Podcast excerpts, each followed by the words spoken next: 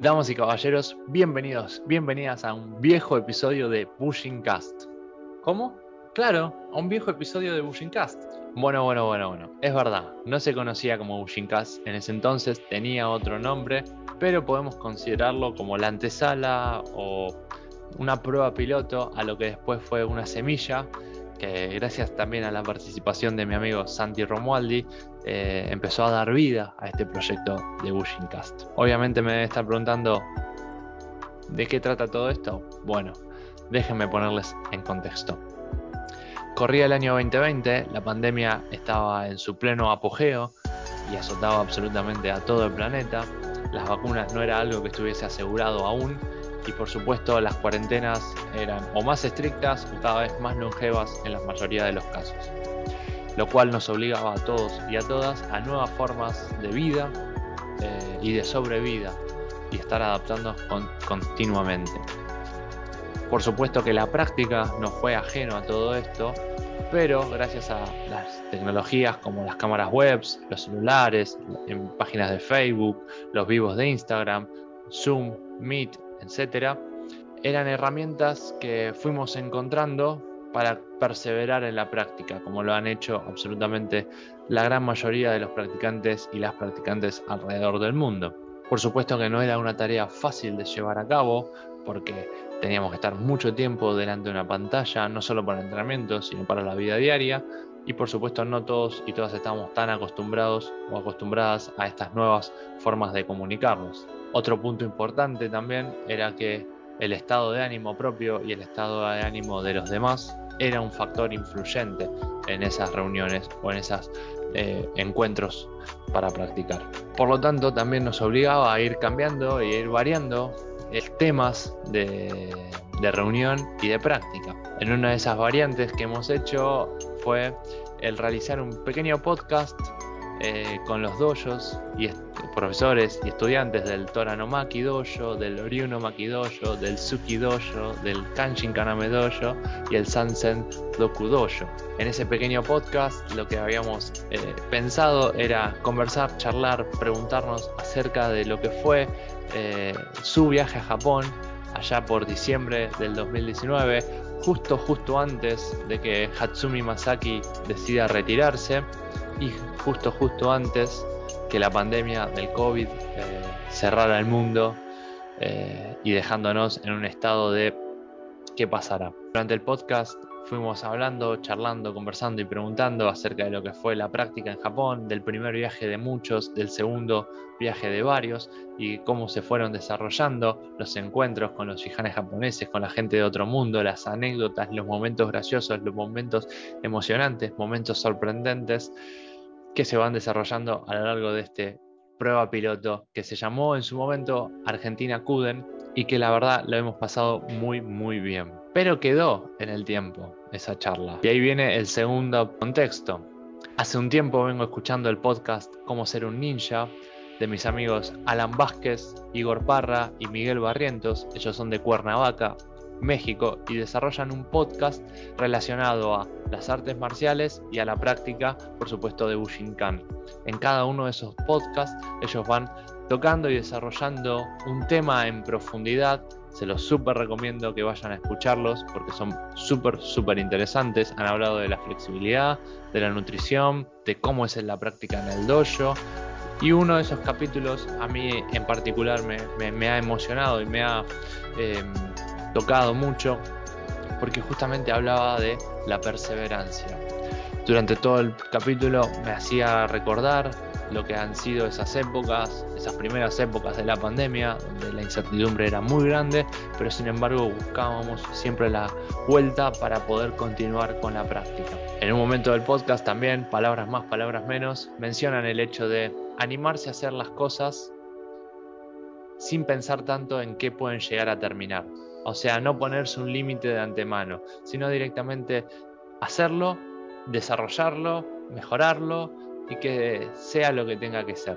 Alan ponía el ejemplo de bailar, uno puede no saber bailar, pero no por eso uno debiera prohibirse de bailar y disfrutar, y a lo sumo si uno quiere bailar más o mejor, tomará clases, pero el hecho de ir y hacerlo. Eso también es parte de la perseverancia y lo pueden encontrar en ese capítulo. Obviamente mientras hablaban de todo eso, en un momento también, al finalizar, con una de las frases, se me vino a la mente ese capítulo que les hablaba, esa prueba piloto, puede considerar la antesala de Cast y inmediatamente les mandé un mensaje y les dije muchas gracias por esto que están haciendo, de ayudarme a recordar a eso que estaba, no, sé si olvidado, pero estaba ahí. Así que recuerdo una vez más, vayan a visitar al podcast Cómo ser un ninja, lo pueden escuchar en Spotify, coméntenlo, compártanlo, descárguenselo y escúchenlo eh, camino al trabajo, camino al entrenamiento, donde ustedes quieran y sobre todo siempre que puedan vayan y apoyen a los y las eh, artistas marciales eh, que hacen las cosas siempre con, con el corazón y con el hecho fundamental de compartir. Así que sin más, les dejo este viejo capítulo de Bushincast o pre-Bushincast para que lo disfruten. Disculpen que está medio empezado en ese momento, como les decía, no estaba acostumbrado a grabar reuniones, así que hay algunas preguntas que quedaron perdidas, pero el resto de la entrevista se puede escuchar, se puede entender y se puede disfrutar con mucha, mucha, mucha facilidad. Así que les dejo con ustedes un viejo episodio de Bushing Cast.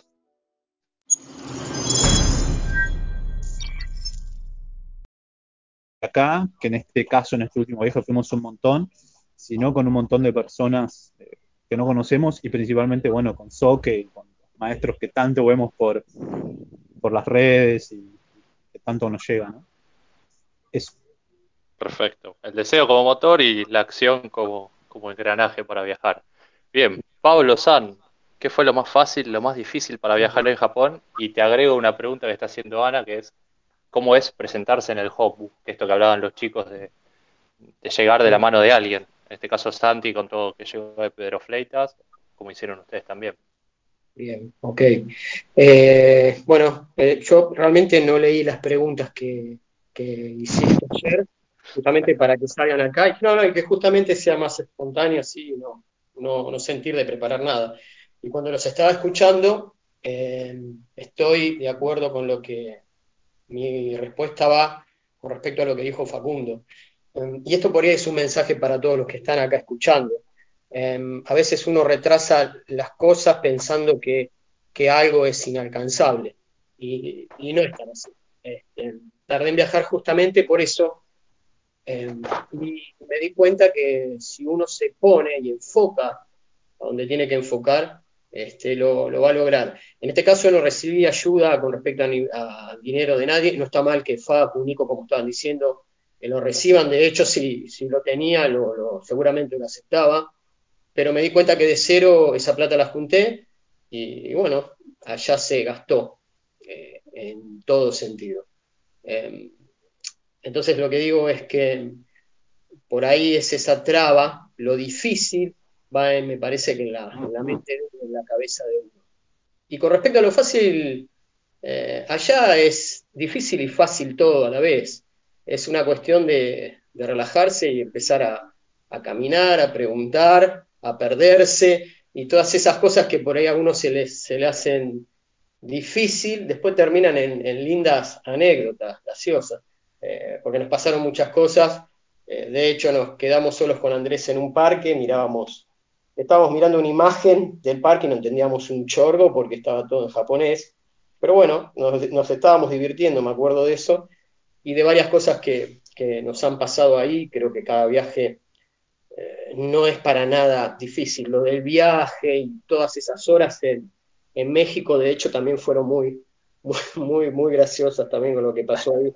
Así que nada, eso. Em, yo creo que cuando uno en la cabeza dice que no es este, difícil, lo fácil prácticamente llega de otra manera. Exactamente. Ah, y con eh, respecto a la pregunta de Ana, que había preguntado. Eh, ¿Cómo es presentarse en el Hombu en base a la situación que contó Santi cuando fue con Emiliano, que fue, en este caso se cruzó con Pedro, pero ¿cómo es para cualquier estudiante que llega a Japón? Nosotros fuimos, claro, nosotros fuimos justamente, eh, cuando entré por primera vez fue la clase, si no me equivoco, fue la clase de Sensei. sí, creo que sí. Y en es, fuimos en, casi en, en víspera a su cumpleaños y había un mundo de gente. Yo prácticamente me, me vestí, ahí mismo entré y empecé a saludar a la gente que conocía. Bueno, estaba Pedro, gente de acá de Argentina, y nada, eh, no, en este caso yo no me presenté con nadie. Esperé como cualquier otro alumno a que comience la, la clase. Por lo menos esa es mi experiencia cuando entré por primera vez. Pero entrar por primera vez en el Hombu es este, lindo, fuerte. Este, ok. Bien, perfecto. Y por ahí también, creo, a lo que iba la pregunta que es medio la etiqueta de cómo entrar y demás. ¿Puedo, O sea, puedo sumar algo a esa, a esa pregunta? Por supuesto. Como la mayoría sabe, eh, y más bueno los que estuvieron en Japón, eh, Bushinkan no es una, no es un arte japonés tan protocolar como por ahí son otros. Es más, está más occidentalizado en el sentido que es más relajado. Eh, no significa que haya ciertas cosas que no se respetan, pero como decía Pablo también, al haber tanta gente, más porque era la época del cumpleaños de Soke, es como difícil acercarse a presentarse y hacerlo de una forma tan protocolar. Tampoco nadie eh, te va a venir, o sea, puede ser que alguno de los otros maestros, o mi perro enojado, eh, eh, venga a, simplemente a conocerte, nunca sabes realmente qué están pensando, qué, es lo que se están preguntando. Pero no es tanto como llego y tengo una carta de recomendación, que eso por era antes, cuando eran menos. Ahora es como un poco difícil, por lo menos esa fue mi experiencia eh, en los viajes y en las clases en las que estuve allá, ¿no? Eh, muy similar a la de Pablo, que llegás, te cambiás, entrenás, pagás la clase y ya está, y entrenás. Y por ahí conoces a alguien, conoces a alguno de los maestros. Llegar a Soca es complicado, más en esa época. Pero bueno, un poco eso. Ok. ¿Alguno más quiere agregar algo respecto al tema? A mí, Yo- Javi, lo- lo- ah, eh, No, no, no, Lucas, sí, sí, Nico. Bueno, ahí lo, que me había pasado cuando fuimos por primera vez, en este caso no fue al Hombu, sino había sido en el Budokan, antes era en el Centro de Artes Marciales, que era gigante, como para 300 personas, y llegamos tarde porque nos perdimos. Llegamos, tarde porque nos perdimos. Un segundo. El off. Eh, y se acerca Noguchi porque teníamos miedo de, ¿viste, de que nos reten, porque habíamos llegado, no sé, 20 minutos tarde. Y se acerca Noguchi con una sonrisa y, y dice, bueno, ¿de dónde son? Y de Argentina, pasen, pasen, riéndose y, y fuimos rápido. Por lo cual, como dice Facu, todo lo protocolar, siempre que sea con respeto, ellos lo van a entender, me parece. Eh, no es tanto como era antes, pero siempre con respeto y por ahí preguntan, eh, miran a ver si estás haciendo algo, pero, pero es todo con total tran- tranquilidad. Perfecto. Lucas, ¿querías agregar algo? No, quería agregar una cosita que no es menor, este, de la primera pregunta que hiciste, en la cual a mí lo que me costó realmente como un comienzo fue el, tomar la decisión por mi familia, ¿sí?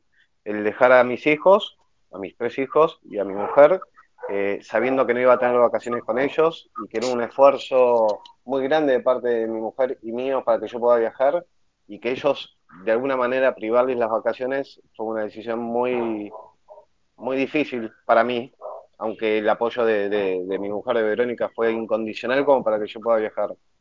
Este, pero a mí me, pesaba mucho, a mí en lo particular me pesaba mucho, este, pero ella me empujó tanto que, que decidí ir y es el día de hoy que agradezco haber ido, ¿no? Pero nada, es, es esa, esa parte, esa pata de la familia que a veces quizás también te complica, aparte del dineral que uno tiene que ir juntando como para poder viajar, ¿no? Nada más que eso. Tal cual. Pero qué importante tener un contexto que te apoye también, ¿no? Santi, Totalmente. ¿querías agregar? Agrego una cosita solamente del, del primer viaje, que justo cuando Pedro Fleitas nos presentó en el Hombu Dojo, lo que hicimos es, nos encontramos ya adentro del, del Hombu. Perdón, estaba viendo si tenía activado el micrófono. Sí, sí, sí, estás hablando. Estás en vivo. Gracias, gracias. No, eh, cuando nos encontramos adentro del Hombu, él nos presentó con algunos de los Shihanes, no con Soke, porque cuando Soke llegó ya estaba lleno de gente, pero lo que sí nos hizo mucho hincapié en todo el, el protocolo que hay que hacer en el dojo, que no te van a decir nada eh, si no lo haces, pero los japoneses lo van a mirar y te van a evaluar respecto a eso. De ellos, si no cumplís con alguna regla, no te van a decir nada. He visto gente en calzoncillo sacándose fotos y caminando por el hombu, y eh, inclusive un maestro que es tan cuadrado como Someya, mirarlo con cara de, malo, digamos, y no decir nada. O sea, no te van a decir nada, pero te van a evaluar en base a eso. Eh, cosas como, por ejemplo, saludar antes de pasar la primera puerta del dojo, sacarse las zapatillas de tal forma y pisar en tal lugar, este, entrar, volver a saludar cuando entras en dirección al camisa. Eh, si hay algún shihan eh, japonés, ir y saludarlo. Eh, no entrar y cambiarte de una y pasar, a menos que haya muchísima gente y no se pueda nada, pero si tenés la oportunidad de hacerlo, porque ellos también se dan cuenta de que si estás eh, ahí para, para aprender o simplemente para meterte, es medio, es medio raro, ¿no? Pero son, ciertas cosas que él nos marcó, eh, inclusive, no sé, por ejemplo, no sacarse fotos antes de la clase de soque, sino siempre después, eh, ya que los japoneses toman eso como que vas a- es como que entras a un parque de diversiones y te interesa más el hombu o, sacarte fotos a vos mismo que estar en las clases del maestro, digamos. O, por ejemplo, cuando sacas una foto, pararte un poco por detrás de ellos y no adelante. Eh, son cosas que capaz son mm, no tan obvias para nosotros, pero ellos las tienen muy en cuenta ya que es parte de la costumbre de ellos. Bien, perfecto. Pasamos a la siguiente pregunta, la pregunta número dos, que es, ¿qué fue lo que más llamó la atención del entrenamiento o dentro del entrenamiento en el hombu? Y esto me refiero, bueno, un poco a lo que hablaba Santi, a las etiquetas, a las normas, eh, a los contenidos que se ven en los entrenamientos, o lo que quieran explicar que más les haya llamado la atención a cada uno. Y bueno, Santi, empiezo con vos en este caso. A mí particularmente lo que más me llamó la atención eh, en este último viaje fue la cantidad de antigüedades que tienen en el Hombu Dojo y que hacen uso para explicar. Eh, por ejemplo, en algunas clases, eh, tanto en, en este viaje como en el anterior, ¿no? Capaz hay, una- hay un Yoroi ahí que no es una réplica, sino que es algo real, es una antigüedad, y los maestros de ahí te enseñan en base a eso, no se lo ponen, pero te enseñan en base a eso, o te enseñan historia japonesa en base a eso, o hay muchísimos cuadros que, son pinturas originales de, artistas conocidos de, Japón, yo claramente no los conozco, pero ellos lo utilizan como, método de, de enseñanza. Inclusive, no sé si fue en el viaje anterior o en este viaje, en un momento Soke dijo, yo compro tantas cosas, no para mí, sino para ustedes, para que ustedes puedan entrenar y puedan estudiar. Pues Por eso también lleva armas y lleva lanzas y arcos y cosas a las clases para, no, no para él, sino para que lo podamos ver nosotros y podamos ver un arma real que se utilizó en cierto periodo y aprender a partir de eso. Y eso me llamó muchísimo la atención.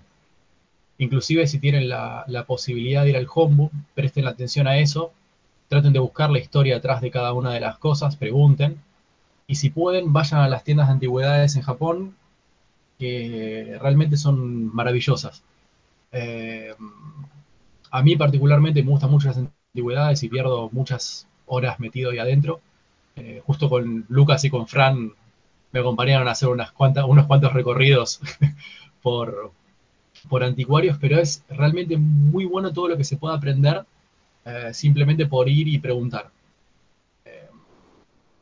Así que eso es lo que me llamó la atención y una recomendación que les puedo dar es presten atención a lo que hay colgado en las paredes porque no es decoración, sino que son tesoros y tesoros eh, intelectuales, son cosas para estudiar y para aprender. Como quien dice, tesoros escondidos a simple vista. Este, Claro, Pablo exactamente. San, Sí, ¿qué fue lo que más te llamó la atención dentro del hombu el entrenamiento del hombu? Eh, nada, la verdad que nada, no me, no me llamó la atención algo en particular. Eh, a ver, yo en sí me habían contado más o menos cómo eran las clases, pero particularmente nada así fuerte como para decir me llamó la atención. Em, por ahí lo único que hacen allá es en, entras, esperás la clase y entrenas. Se saluda, se para y se entrena. Te muestra una técnica y se entrena. Eh, tenían un mecanismo de entrenamiento que era así, este, por lo menos en las clases de, Hatsumi, mostraba él las técnicas, se paraban, la hacían, hacían sentarse a todos, pasaban los yihanes, las yihanes de todos los países, cuando Soke decía, bueno, basta, se metió otra vez y así eran las clases. No vi algo en sí que me, que me sorprenda con respecto como para compartirlo. Si estás hablando de la clase específicamente dentro del home. Japón sí, bueno, si salimos, como decía Santi, de Japón, bueno, es algo que me, que me volvió loco. Pero con respecto al hombo específicamente, no, nada en, en, en particular como para poder compartirlo. Perdón que por ahí estoy medio así cortado, pero no, la verdad, realmente no me, no me, no, ver nada me, no digo me sorprendió, no sé si esa es la, pregunta o la respuesta que tengo que dar, pero en sí nada, eh, me sentí muy, muy relajado y no muy distinto a algo que pasa acá como una clase, no acá en nuestros rollos, en general, ¿no? Y como te dije, encima habían contado cómo, cómo eran las clases. Eh, pero bueno, nada, eso, para ser breve. Perfecto. A veces en lo simple es algo sorprendente también. Nico San, lo que te haya llamado la atención del entrenamiento. Bueno, eh, me, pasa similar a Pablo, eh, que no, no hubo nada que, me sorprendiera como para decir, eh, esto es Bushinkan.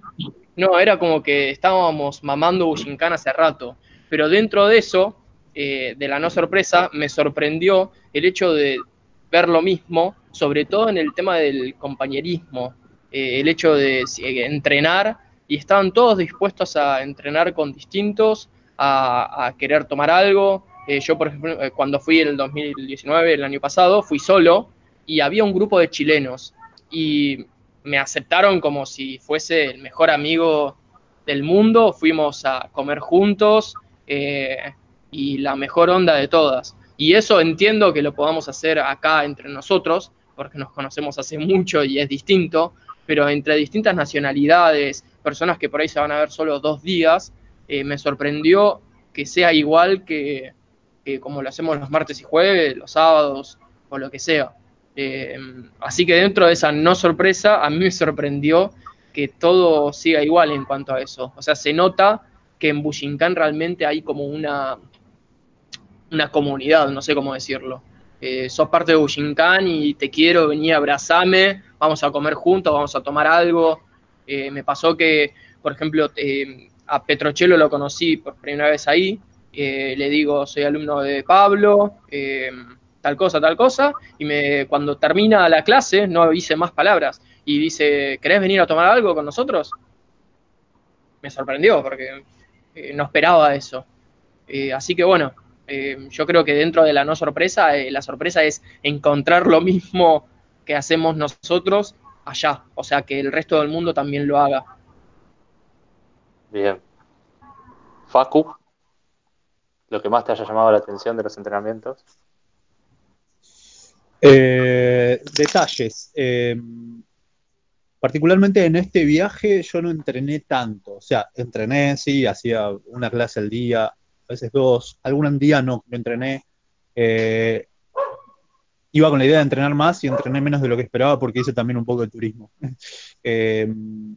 Eh, pero cosas que me, así que me, que me causaban como una especie de shock, no en el mal sentido, sino como que te quedas un toque ahí tildado mirando eso.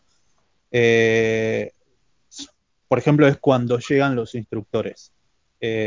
principalmente Soke. Cuando llega Soke a su clase, eh, se siente, o sea, más allá de que es obvio porque hay un barullo tremendo de toda la gente ahí, de repente se, genera un silencio y entra ahí que con su caminata, su andar tan particular, su, su ropa tan particular, más, más, más ahora que nunca. Eh, y él, él, es tan, tan simple, eh, pero de repente todo el mundo es como, se genera ese silencio y ese vacío. Y, y si bien no, no, es algo sorprendente, por llamarlo de alguna forma, pero sí te, golpea de alguna forma lo que él genera, lo que él le genera a cada uno. Eh, por lo menos me hago cargo que, no sé, a mí me genera ese, ese golpe de, repente verlo y es fuerte, es fuerte. No sé ni siquiera cómo describirlo. Me imagino que a todos les pasa algo similar o a todos les pasó algo similar cuando lo vieron, más cuando lo ves por primera vez, que lo venías viendo en videos, en fotos, en esto, lo venías leyendo, venías consumiendo un montón de cosas de él, venías escuchando historias y de repente lo tenés ahí y es, es muy, es muy choqueante el momento, en el buen sentido.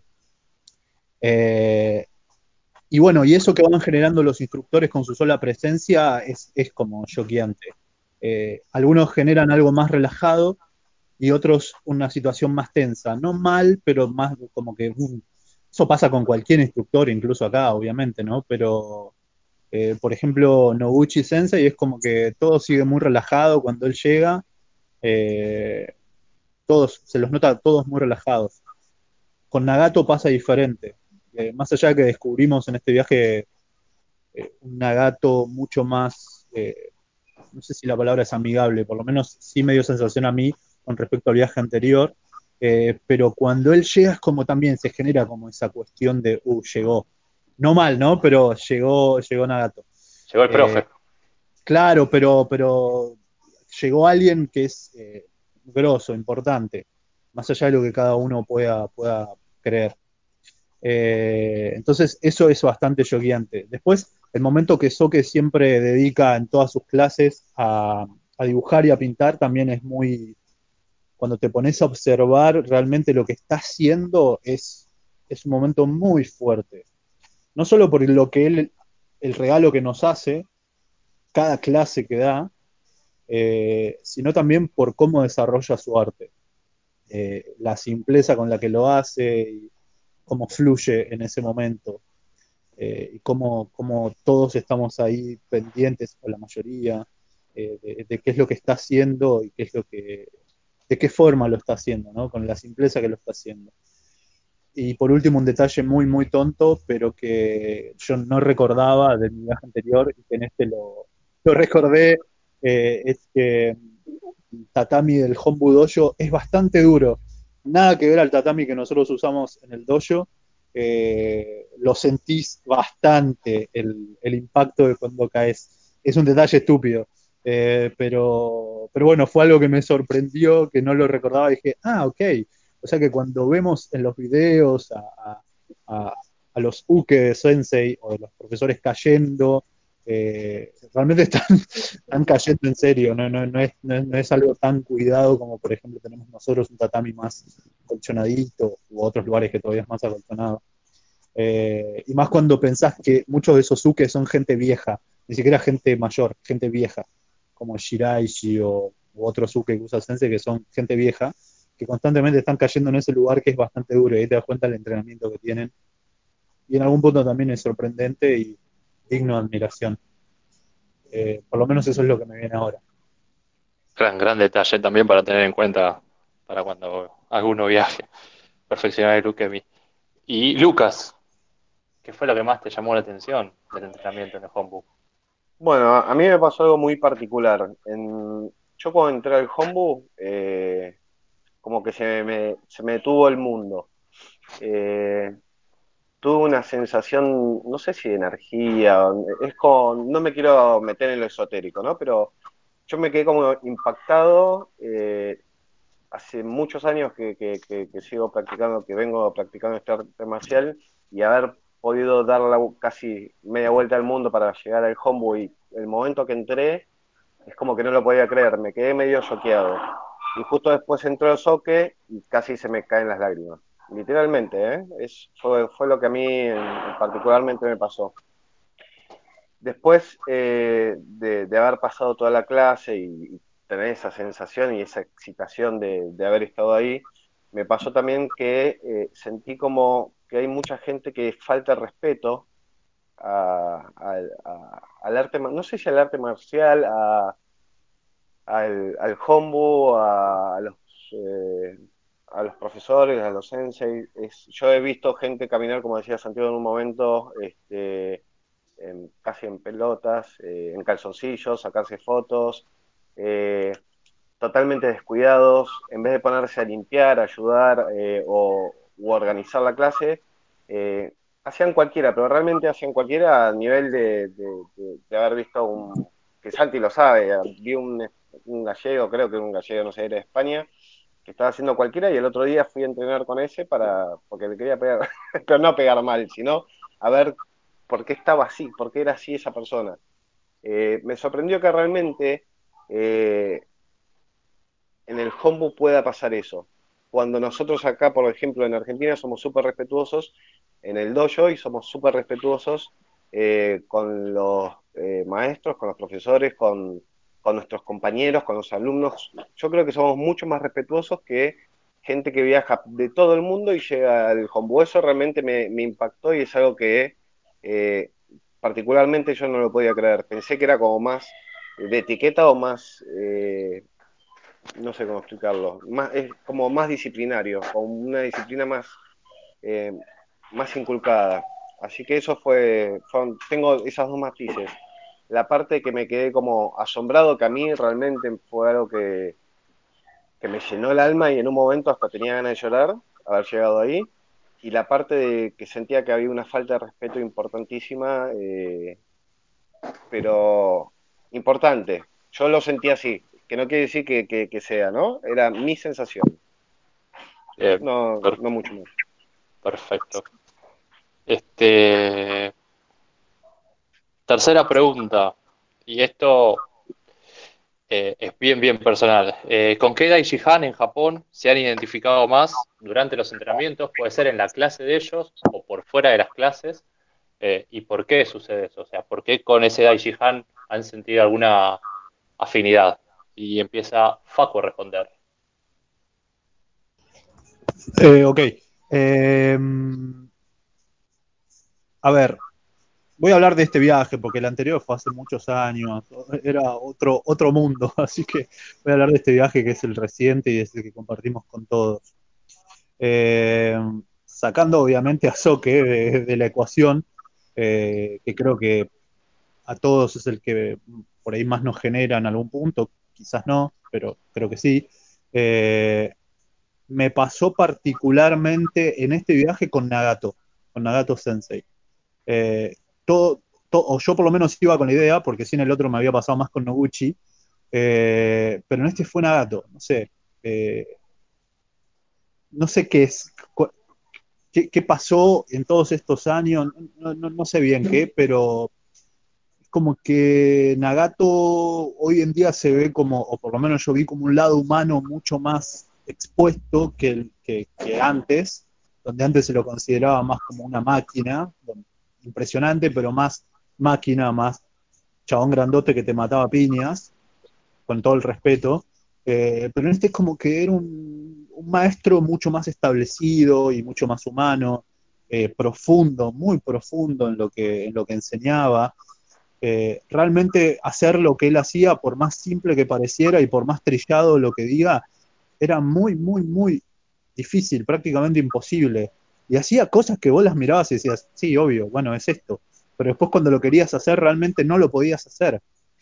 O sea, tienen tal nivel de, de integración de su taijutsu y, de su entrenamiento que lo que hacen parece simple, pero es muy, muy, muy, muy complicado. Por más que de vuelta esto ya lo hayan escuchado, todos digamos lo mismo, pero es eso.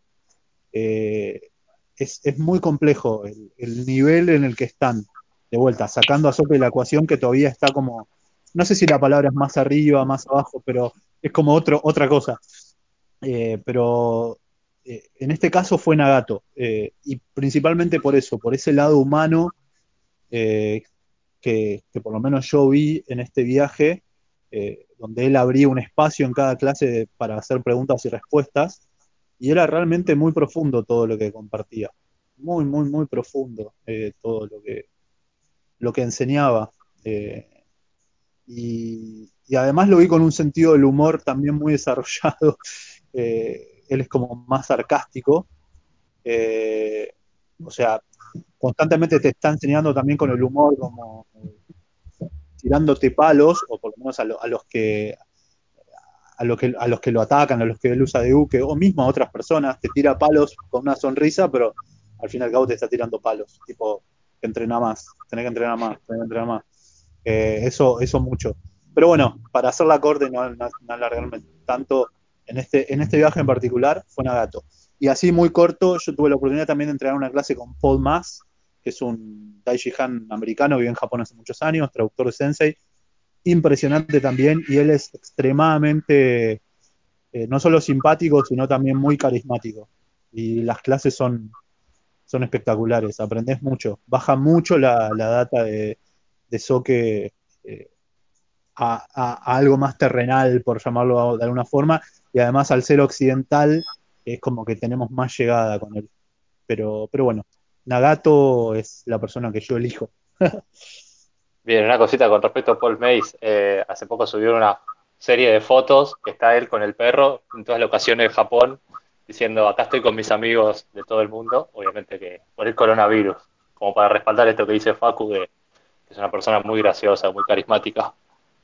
Sí, Bien. tiene un sentido del humor muy desarrollado, perdón, así la, la hago corta. Sí, sí. Eh, muy desarrollado, es muy, muy abierto.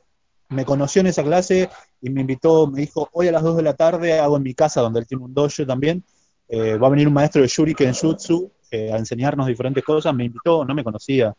Eh, son muy abiertos, son muy abiertos también a, a, a, la comunidad, como decía Nico.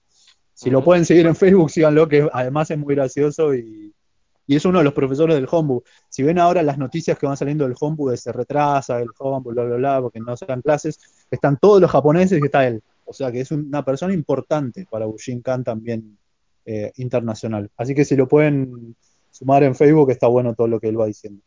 Nada más. Exactamente. Bien, gracias Facu. Nico, ¿con qué Daishihan te has identificado más y por qué? Bueno, todos saben que tengo debilidad con Noguchi. Eh, tiene un tatuaje de Noguchi. Tengo un tatuaje no en, la, en, la, cola, en la cola de Noguchi. eh, me, me, parece impresionante lo que hace y, y, yo creo que particularmente me parece impresionante porque me hace romper esquemas a mí. O sea, mi estructura eh, me, la, me, la, rompe por completo. Eh, hace, él tiene una, eh, una forma de, de, hacer las técnicas y es que va con su libretita y va, dice, voy a dar Shinden Fudoryu el primer nivel. Y mira en una libretita chiquitita tipo pocket, la mira y dice, ah, ok, como si no la supiera. Yo creo que obviamente la sabe. Eh, hace, bueno, no sé qué, y la, y la da. Y la da una vez y en medio segundo se la muestra a otra persona para, para, para, para, porque no la entendió o algo y la cambió. La cambió en el momento y así puede, empieza a variarla y ya te perdiste cuál era el original. Cuando yo terminé la clase con él, creo que vimos siete técnicas de Shinden con 80 variantes y me perdí completamente, no supe ni una técnica. Y eso a mí me ayuda mucho eh, y hoy en día también me ayuda mucho a entender que, que no hay que basarse en la estructura. Eh, que no, Bushinkan no se trata de estructura, se, se, trata de desestructurar. Y en este caso él me ayuda mucho en cuanto a eso. O sea, lo tengo como una referencia de desestructurar eh, más que nada mi cabeza y esto es como es a modo personal, más que nada lo, elijo por eso. Y de hecho, bueno, también tuve la posibilidad con el único Daishihan eh, y el Soke incluido, de ser uke de él, eh, y era impresionante. Eh, el nivel técnico que tienen ellos, eh, yo no lo puedo creer todavía, porque son cosas que no te das cuenta. Me pasó que sentí tanta emoción que cuando me fui, fue, había ido a una clase solo a la noche, había ido tres entrenamientos y el último era Nouchi y por alguna razón Ale y, Luno pudieron ir. Me volví en bici, eran 10 kilómetros y empezó a llover torrencialmente. En un momento me bajé de la bici con toda la lluvia y me puse a llorar después de la clase de Nouchi y no entendía por qué lloraba. Eh, bueno, me causó, me causó eso la, la clase de Nouchi. Me destrozó tanto que me puse a llorar en medio de la nada de Japón faltando 5 kilómetros para llegar a un pueblo para al hostel. Eh, así que yo creo que estoy muy allegado a él, eh, más que nada por eso, porque rompe mi estructura tan estructural. Perfecto. Lucas San, ¿con qué Daishihan en Japón? te has identificado más? Bueno, yo tuve, en verdad, a ver, tengo algo con también con Nagato que, que me encantó. Este, eh, al final de la clase tenés tiempo para hacer preguntas de lo que quieras, pero mismo me pasó de, verlo y que muestre una técnica en cámara lenta, porque realmente la mostraba en cámara lenta, y cuando uno la quería hacer, decías, ¿qué, qué hizo? Si la acabo de ver, que, pero era una pavada y no la podía hacer. Y se me ocurrió ir a preguntarle, que, a decirle que no, no entendía la, técnica. Entonces me hizo como que le tiré un Fudoken, tiré el Fudoken, pero directamente a la cara, y en un segundo estaba con un Takeori colgando que no podía ni siquiera tocar el tatami para decir, y Tai no iba a decir para, por una cuestión de que no corresponde, y golpeaba mi mano contra el, el dolor que me generó, estuve dos días con dolor de muñeca por ir a preguntarle cómo era la técnica. No entendí la técnica, me fui con un dolor de muñeca, pero al mismo tiempo pude entender o podía ver que su facilidad de moverse no es tan fácil realmente. Que el nivel de taijutsu que tiene va mucho más allá de lo que yo podía llegar a entender.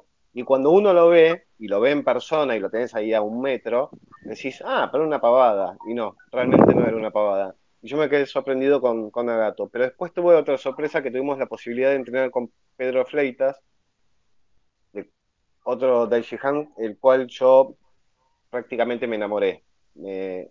Nos hizo sufrir a todos por igual. Yo lo, a mí me rompió los dedos, me clavó una, la, la, uña, me la dejó una infección en el dedo de cómo me clavó la uña. Lo vi tirado arriba de Santiago, mientras tanto le metía un Gary a Pablo en, en, la pierna nos repartió a todos por igual.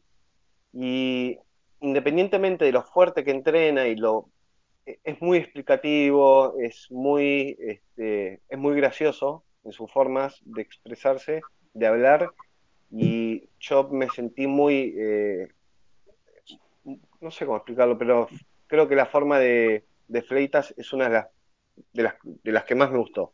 Creo que Pedro Fleitas es, es por lejos una de las personas que quería visitar a Canarias o a donde esté para, para poder entrenar con él. Bien. Más o menos a todos les pasa lo mismo, hay una sensación de amor, de enamoramiento. Sí, totalmente. Pablo San, ¿con qué Daishihan en Japón te identificaste más? ¿Y por qué? Iba, iba con la idea de, por verlo por, por videos, uh, con Noguchi, pero me terminó este, impactando mucho eh, Nagato. Y realmente no iba con la idea de Nagato, un poco lo que decía Facundo también, de una persona eh, grandota, eh, seria, eh, y nada que ver. Este, iba con una idea y después fui, y me, prácticamente me, encantó la, forma.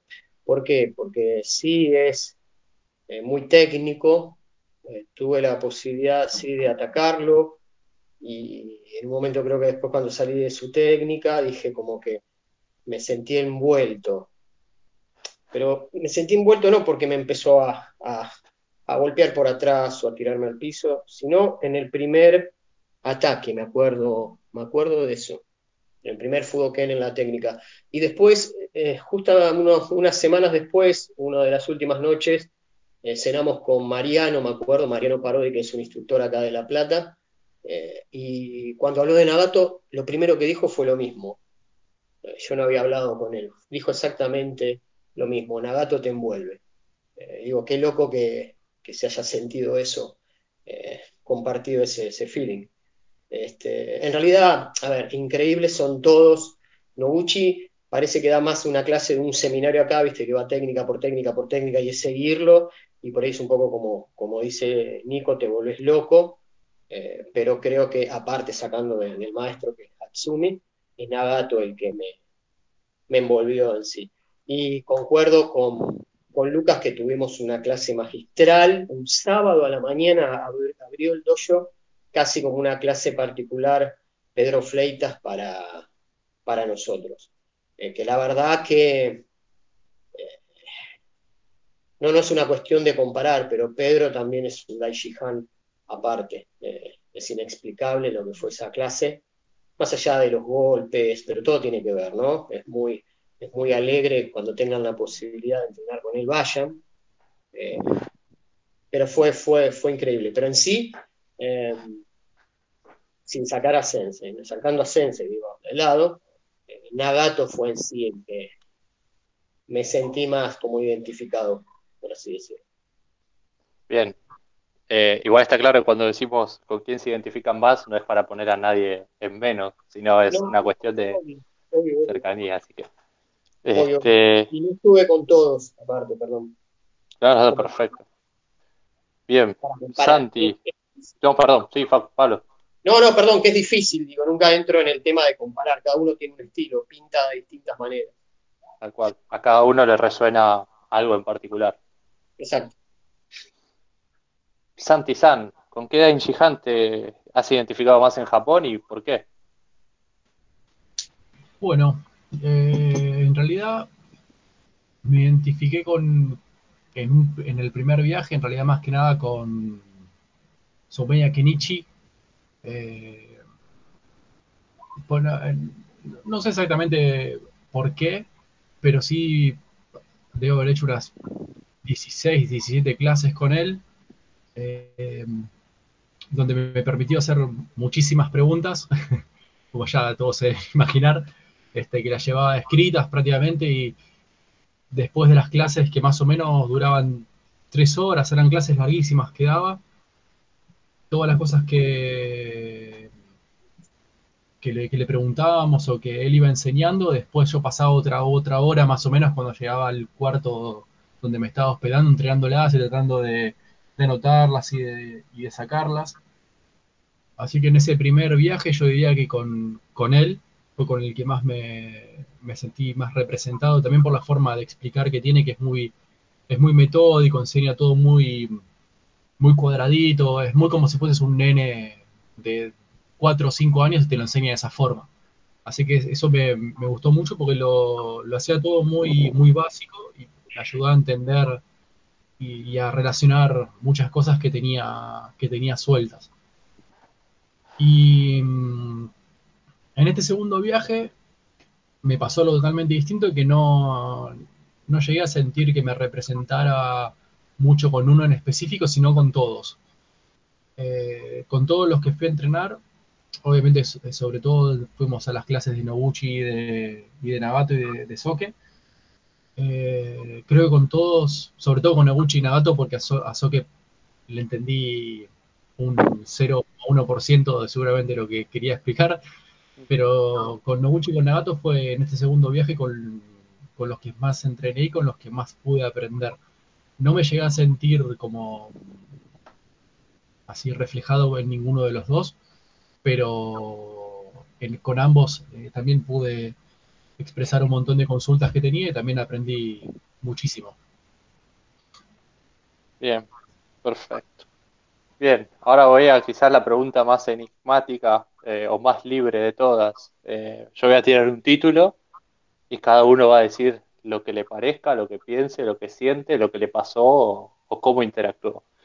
El título es Soke Masaki Hatsumi y empieza Pablo San. Uh, ¿cuántas horas tenemos?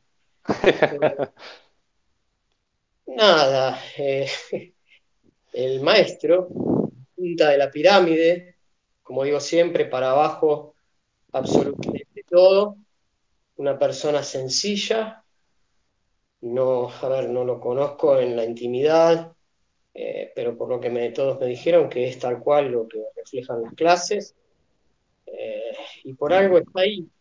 Eh, más allá de que ahora hay muchos soques de las escuelas, es como que él va, él va a quedar ahí como, un chico soque, perdón, no por menospreciar a los, a los nuevos soques, pero es difícil, si bien lo ves, sigue mandando un video que, pasé ayer hablando del coronavirus y habla él, porque es, él es el maestro. Él es uno de los pocos tesoros vivientes que hay en Japón y así se lo califica. Entonces, eh, nada, eh, como dijo Santiago, eh, yo lo, lo lo tenía a medio metro, a un metro, y digo, ah, sí, como dijo Facu también, ahí me paro y lo hago.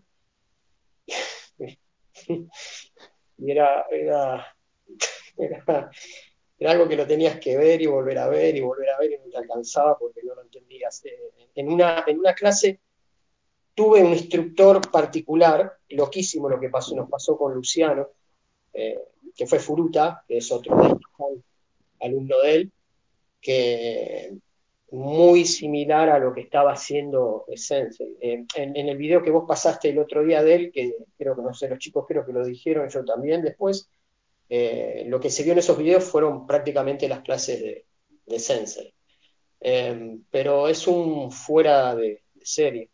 Este, estamos acá gracias a él, con eso ya uno lo dice todo un, maestro, un maestro con, mayúsculas. Lo podría decir muchas cosas, pero...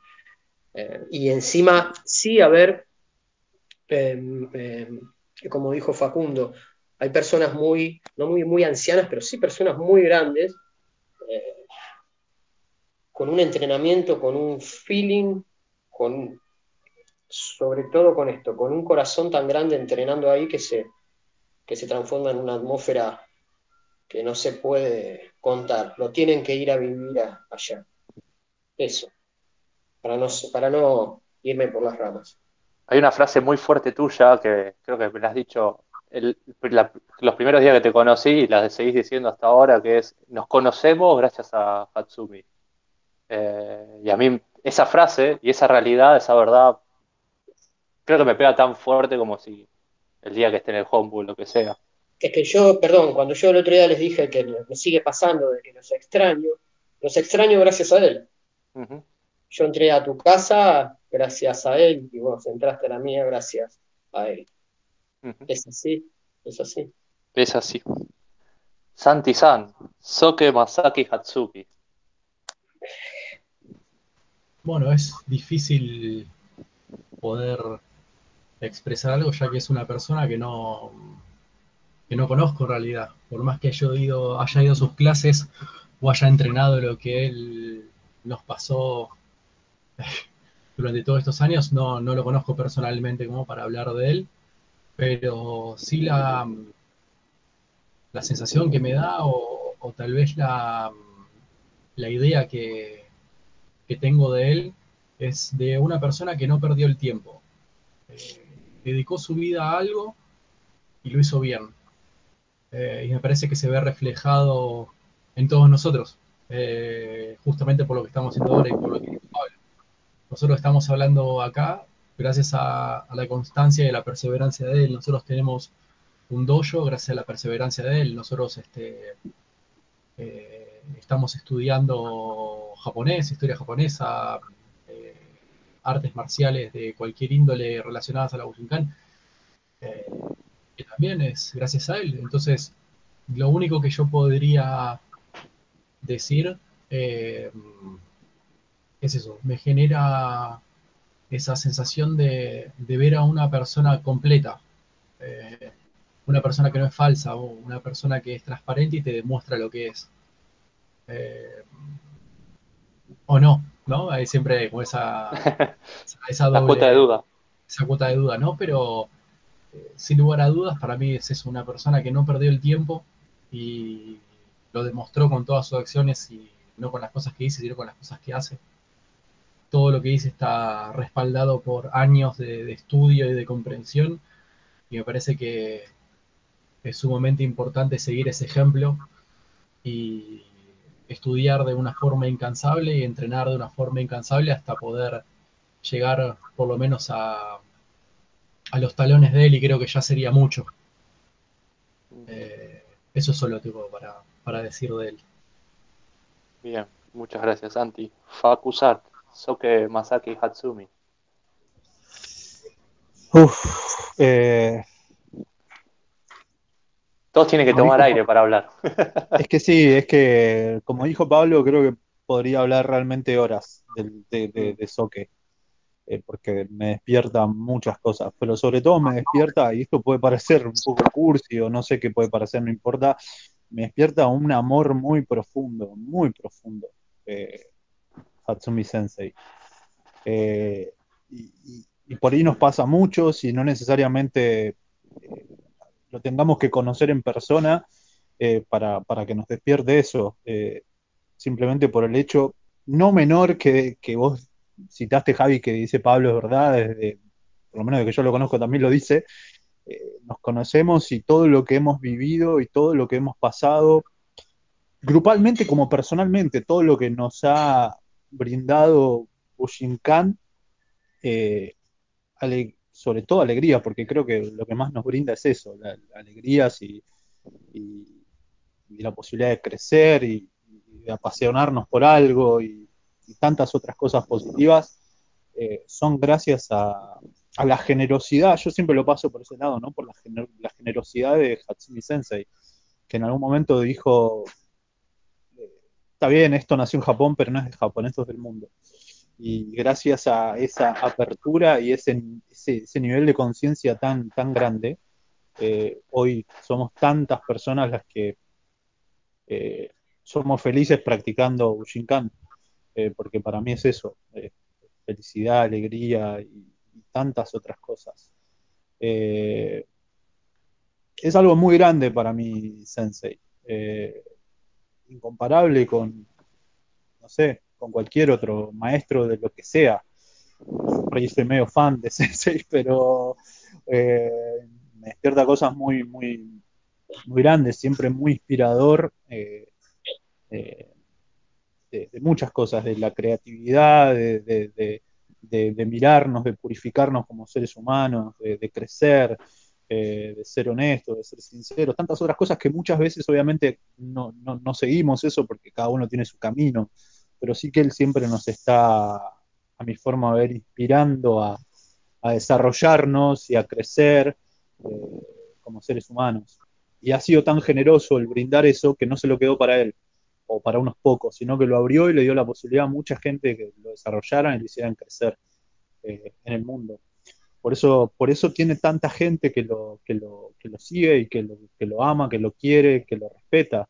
No cualquier persona logra eso. O sea, realmente si nos ponemos a pensar, eh, no cualquier persona eh, logra tal nivel de, de fidelidad y de amor, ¿no?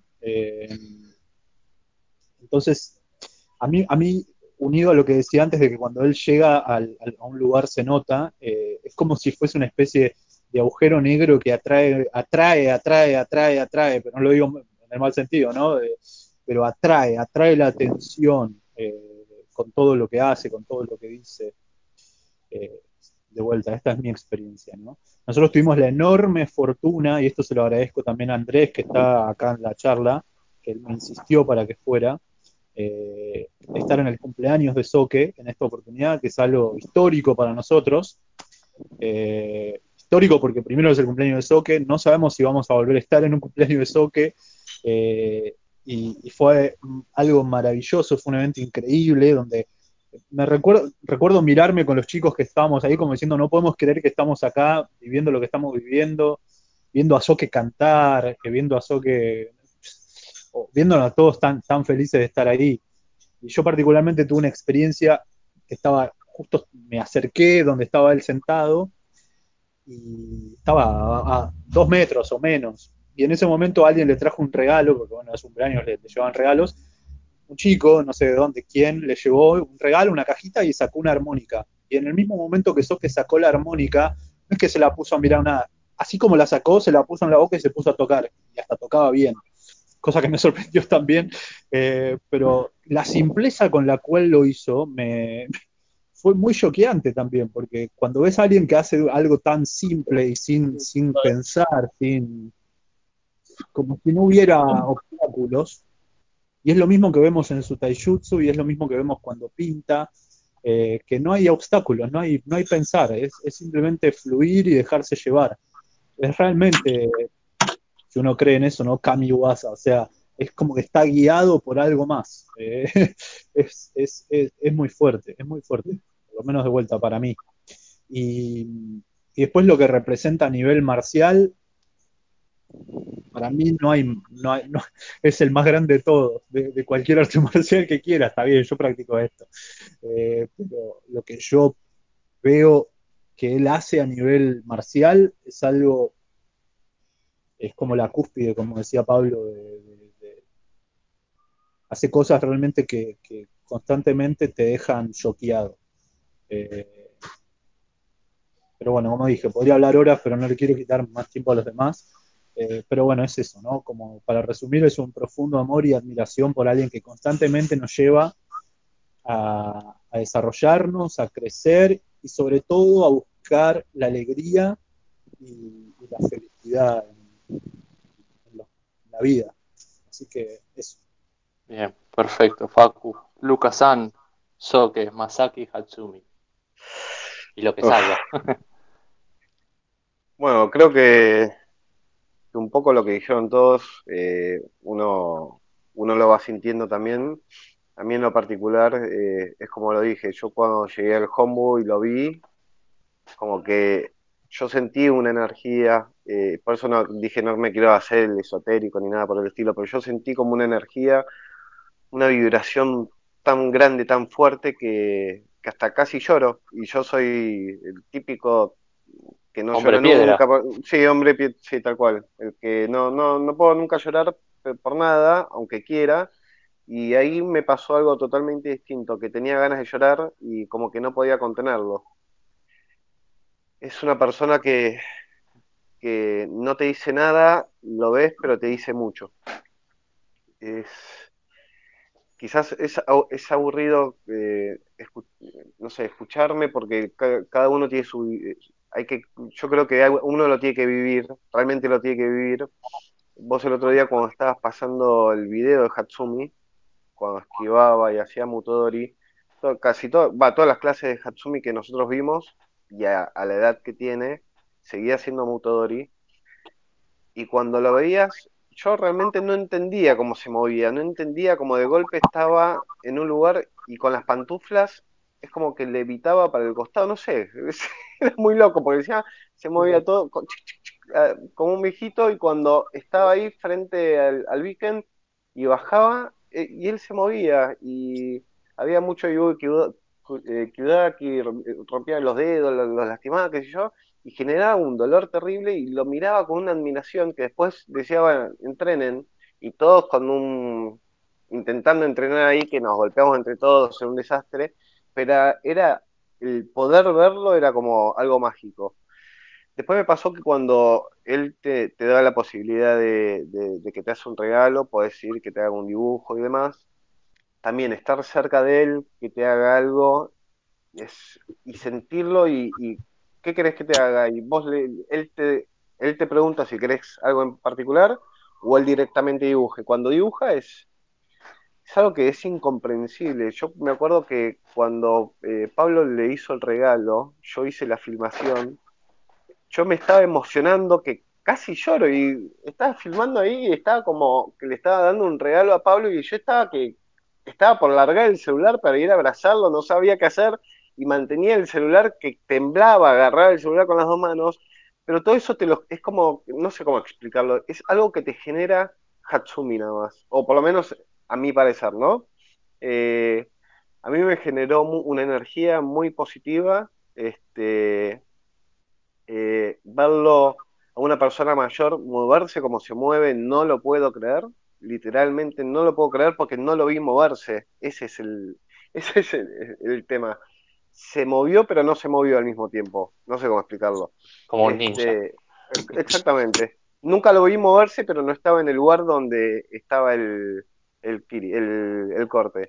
Entonces, eh, a mí me dejó, me dejó un revoltijo de decir, no entiendo nada, eh, a este tipo me tengo ganas de abrazarlo y besarlo todo, este, me generó un amor terrible y yo soy querendón así de abrazar, qué sé yo, y me decían, no podés abrazar a, a nadie, y yo iba a Nagato y lo abrazaba, yo decía cualquiera, pero me genera esa ternura eh, Hatsumi que no lo puede, es como una cosa que te atrapa. Bueno, ya- es que en verdad lo dijeron todos. Facu lo explicó perfecto. Yo lo entendí perfecto cuando dijo eso del, del agujero negro. Es tal cual. Es una persona que lo ves y como que te, te chupa, te chupa y pero de la buen, de, en el buen sentido, de- con una energía que va más allá de, una comprensión mía. al día de hoy. Yo no lo puedo comprender, eh, lo he pensado miles de veces y todavía sigo sin comprender lo que me genera Hatsumi. Sé que es algo muy positivo, pero todavía no logro comprenderlo. Eh, esto de agujero negro, esta atracción y esto que dicen de amor, creo que va todo de la mano. En algún punto el amor atrae, siempre. Eh, creo que todo tiene que ver con todo y no por casualidad el kanji nin que tengo ahí atrás está primero compuesto por el kokoro, por el corazón, así que todo tiene que ver con todo. Eh, Nico-san, Soke Perdón, Masaki una- Hatsumi. Uh, perdón, Facu, sí. Una, una cosita rápido antes de que pasen a Nico, disculpame Nico, eh, así rápido. Unido a lo que contó Lucas de que cuando él filmó el momento que, que, que Pablo le entrega el dibujo eh, que le había hecho a Soke, si, si lo recuerdan todos, es este dibujo donde está el dragón y Takamatsu y Sensei, eh, que era increíble. Bueno, él se lo regaló a Sensei y Sensei a cambio, porque es una, es una tradición japonesa, le dio un regalo. Mandó a buscar y le regaló un kakeshiko, un, dibujo que él tenía, y ahí pasó algo muy zarpado, perdón que lo cuente, por ahí sería Pablo el que lo debería contar, pero eh, eh, le regaló un dibujo donde había un tigre, sin saber nada, obviamente, sin saber que el dojo de Pablo Gianazzo en Buenos Aires es Tora no Maki. Eh, pero sin embargo, el dibujo, el, re- el regalo que le dio era de un tigre, entonces son esas conexiones que se dan también que son muy fuertes, misteriosas, que salen de la lógica, pero que él expresa a través de su, de su arte, que- con esa gran intuición o como lo quieran llamar, conexión, eh, que pasó eso y así pasan un millón de cosas. Pero bueno, no quería dejar de contar esa anécdota que, que- que quedamos todos choqueados, obviamente. Excelente, Facu, ahora sí. Nico-san, Soke Masaki Hatsumi. Bueno, bueno, qué pregunta, Javi. eh. Fíjate que desde que hiciste la pregunta, al menos yo sentí que cambió, cambió el aire. Eh, cambió la también, forma, ¿eh? en- sí, Me cambió la la forma todo. No, de verdad, ¿eh? No estoy mintiendo. eh, cambió la forma en que nosotros estábamos hablando, porque obviamente Sensei transmite otra cosa. Es como dice Facu, que es un eh, sa- sale fuera de, de la lógica nuestra y de cualquier persona. Eh, de hecho, a medida que fueron hablando, no pude pensar nada porque los iba, se- los iba escuchando eh, y me iba metiendo de lleno en el sentimiento que decía cada uno. Eh, y de- tengo el, el piel de gallina, eh, sen- sentimientos. Sí, o sí, Sensei te genera sentimientos distintos a cualquier otra persona, al menos a mí. Me- siempre voy a hablar en lo personal. Eh, no es necesario quizás conocerlo, eh, eh, pero sí que, que nos genera cosas. Eh, él es el, si tengo que describirlo, es el creador, es, es único, es eh, inigualable. Eh, puede haber mucho soque detrás de él, pero él generó algo que nadie va a generar. Yo siento que es una persona eh, dadora, o sea que da más de lo que recibe. Y no importa si recibe, no está esperando una devolución, él simplemente da. Y creo que es la enseñanza que nos da Sensei, es da eh, que va, el mundo va a ser mejor. Si no esperes nada a cambio y menos eh, tomes. O sea, no, no tomes energía. A mí me pasa que cuando, bueno, cuando lo vi a Sensei, eh, me quise poner bien adelante de todo, porque había 200 personas en, las técnicas, y lo veía y yo estaba sentado, y me sentaba tipo nene, eh, cruzado de piernas, no en fudosa ni nada, ¿viste? Sino eh, así, y, lo miraba y decía, me siento un nene. O sea, si- siento que estoy con una persona adulta y que, y que yo soy un nene. Me, me- me transmitía eso. Eh, obviamente después me paraba y decía, no vi la técnica. En- nunca pude ver las técnicas de Sensei, pero no porque quería entender cuál era el movimiento, sino porque lo miraba y de golpe mi- mi- miraba como su ser, no quiero tampoco ser esotérico, pero sino que lo miraba él como persona, es decir, lo tengo enfrente acá, quizás no lo vuelva a ver, eh, quiero, quiero verlo a él. Y sí, me despertaba un montón de cosas. Eh, eh, y creo que a todos los que están ahí les genera algo, por algo todos van a, Japón, a un pueblo, a entrenar durante 20 días sin, sin conocer, eh, simplemente a entrenar. Yo nunca lo escuché en mi vida, fue algo de las cuales me atrajo Bushinkan. Eh, y eso es lo que genera Sensei, esa atracción. Es una atracción eh, eh, que si te la pones a pensar seguramente no te atrae, porque es una atracción emocional. Así que es difícil describir a Sensei y menos describir lo que uno siente por Sensei. yo creo que hay que vivirlo. hoy en día no da clases, pero igualmente yo creo que su persona va a ir más allá de cuando él no esté más. O sea, la, energía de Sensei va a seguir estando, porque lo, que generó fue, fue, algo más allá, al menos de mi lógica, y del mundo en el que vivimos hoy.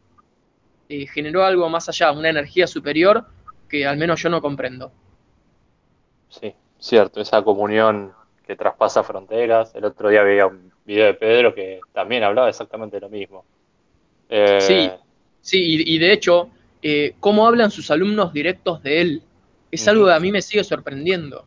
Cómo habla cualquier alumno directo de él, me refiero a Daishi Hanes que son súper conocidos como Pedro, Arnaud, eh, hay millones.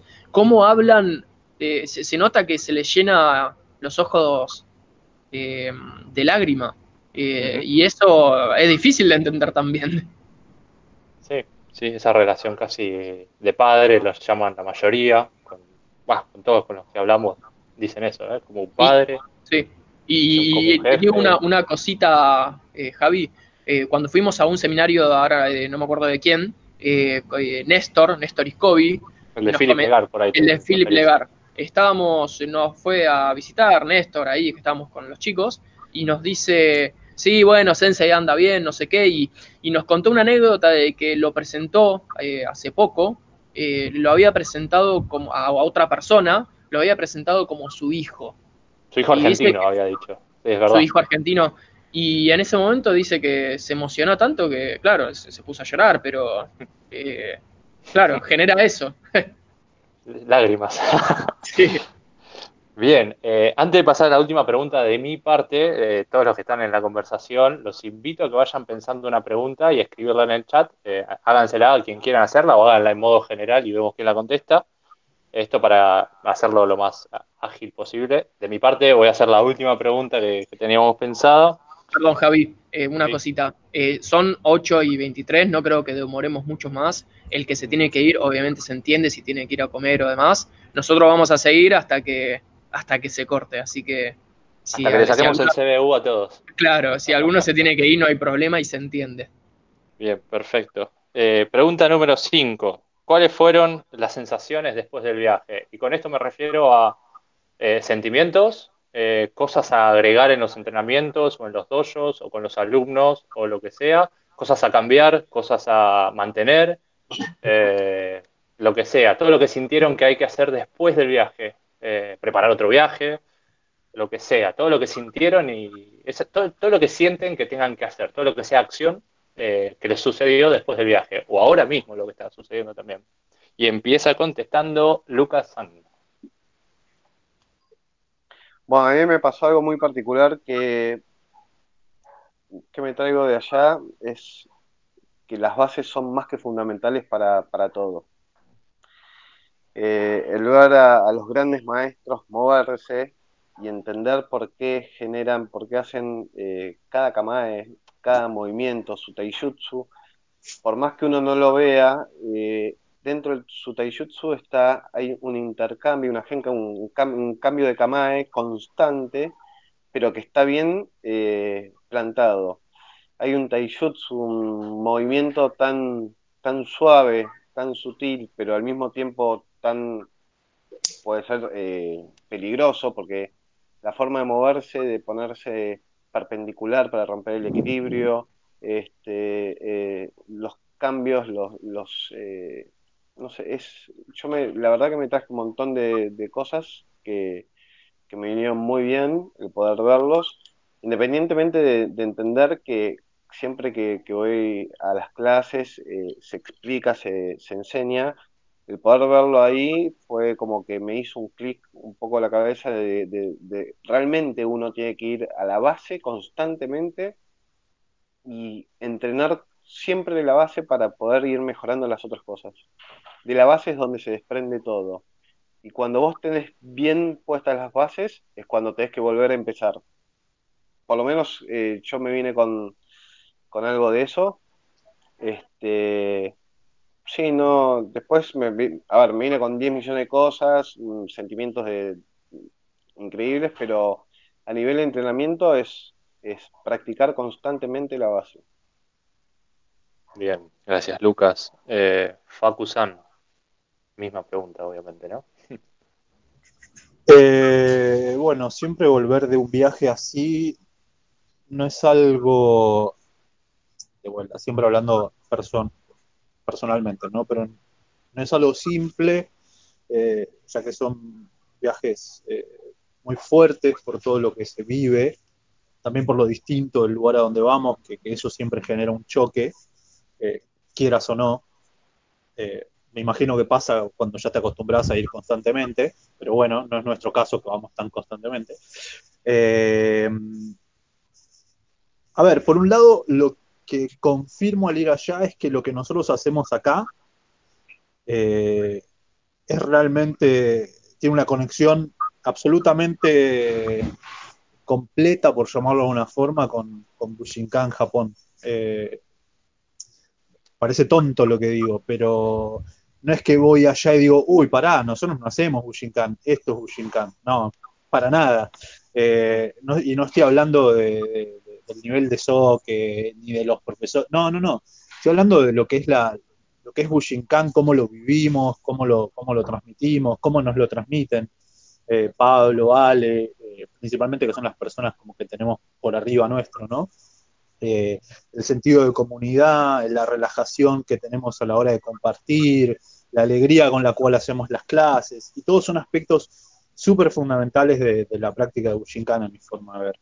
Más allá de lo técnico, más allá del entrenamiento, del entrenamiento técnico, por llamarlo de alguna forma, eh, pero todos esos aspectos están súper presentes en nuestra forma de, de vivir Bushinkan que me parece muy importante porque es parte fundamental de la enseñanza de Soke.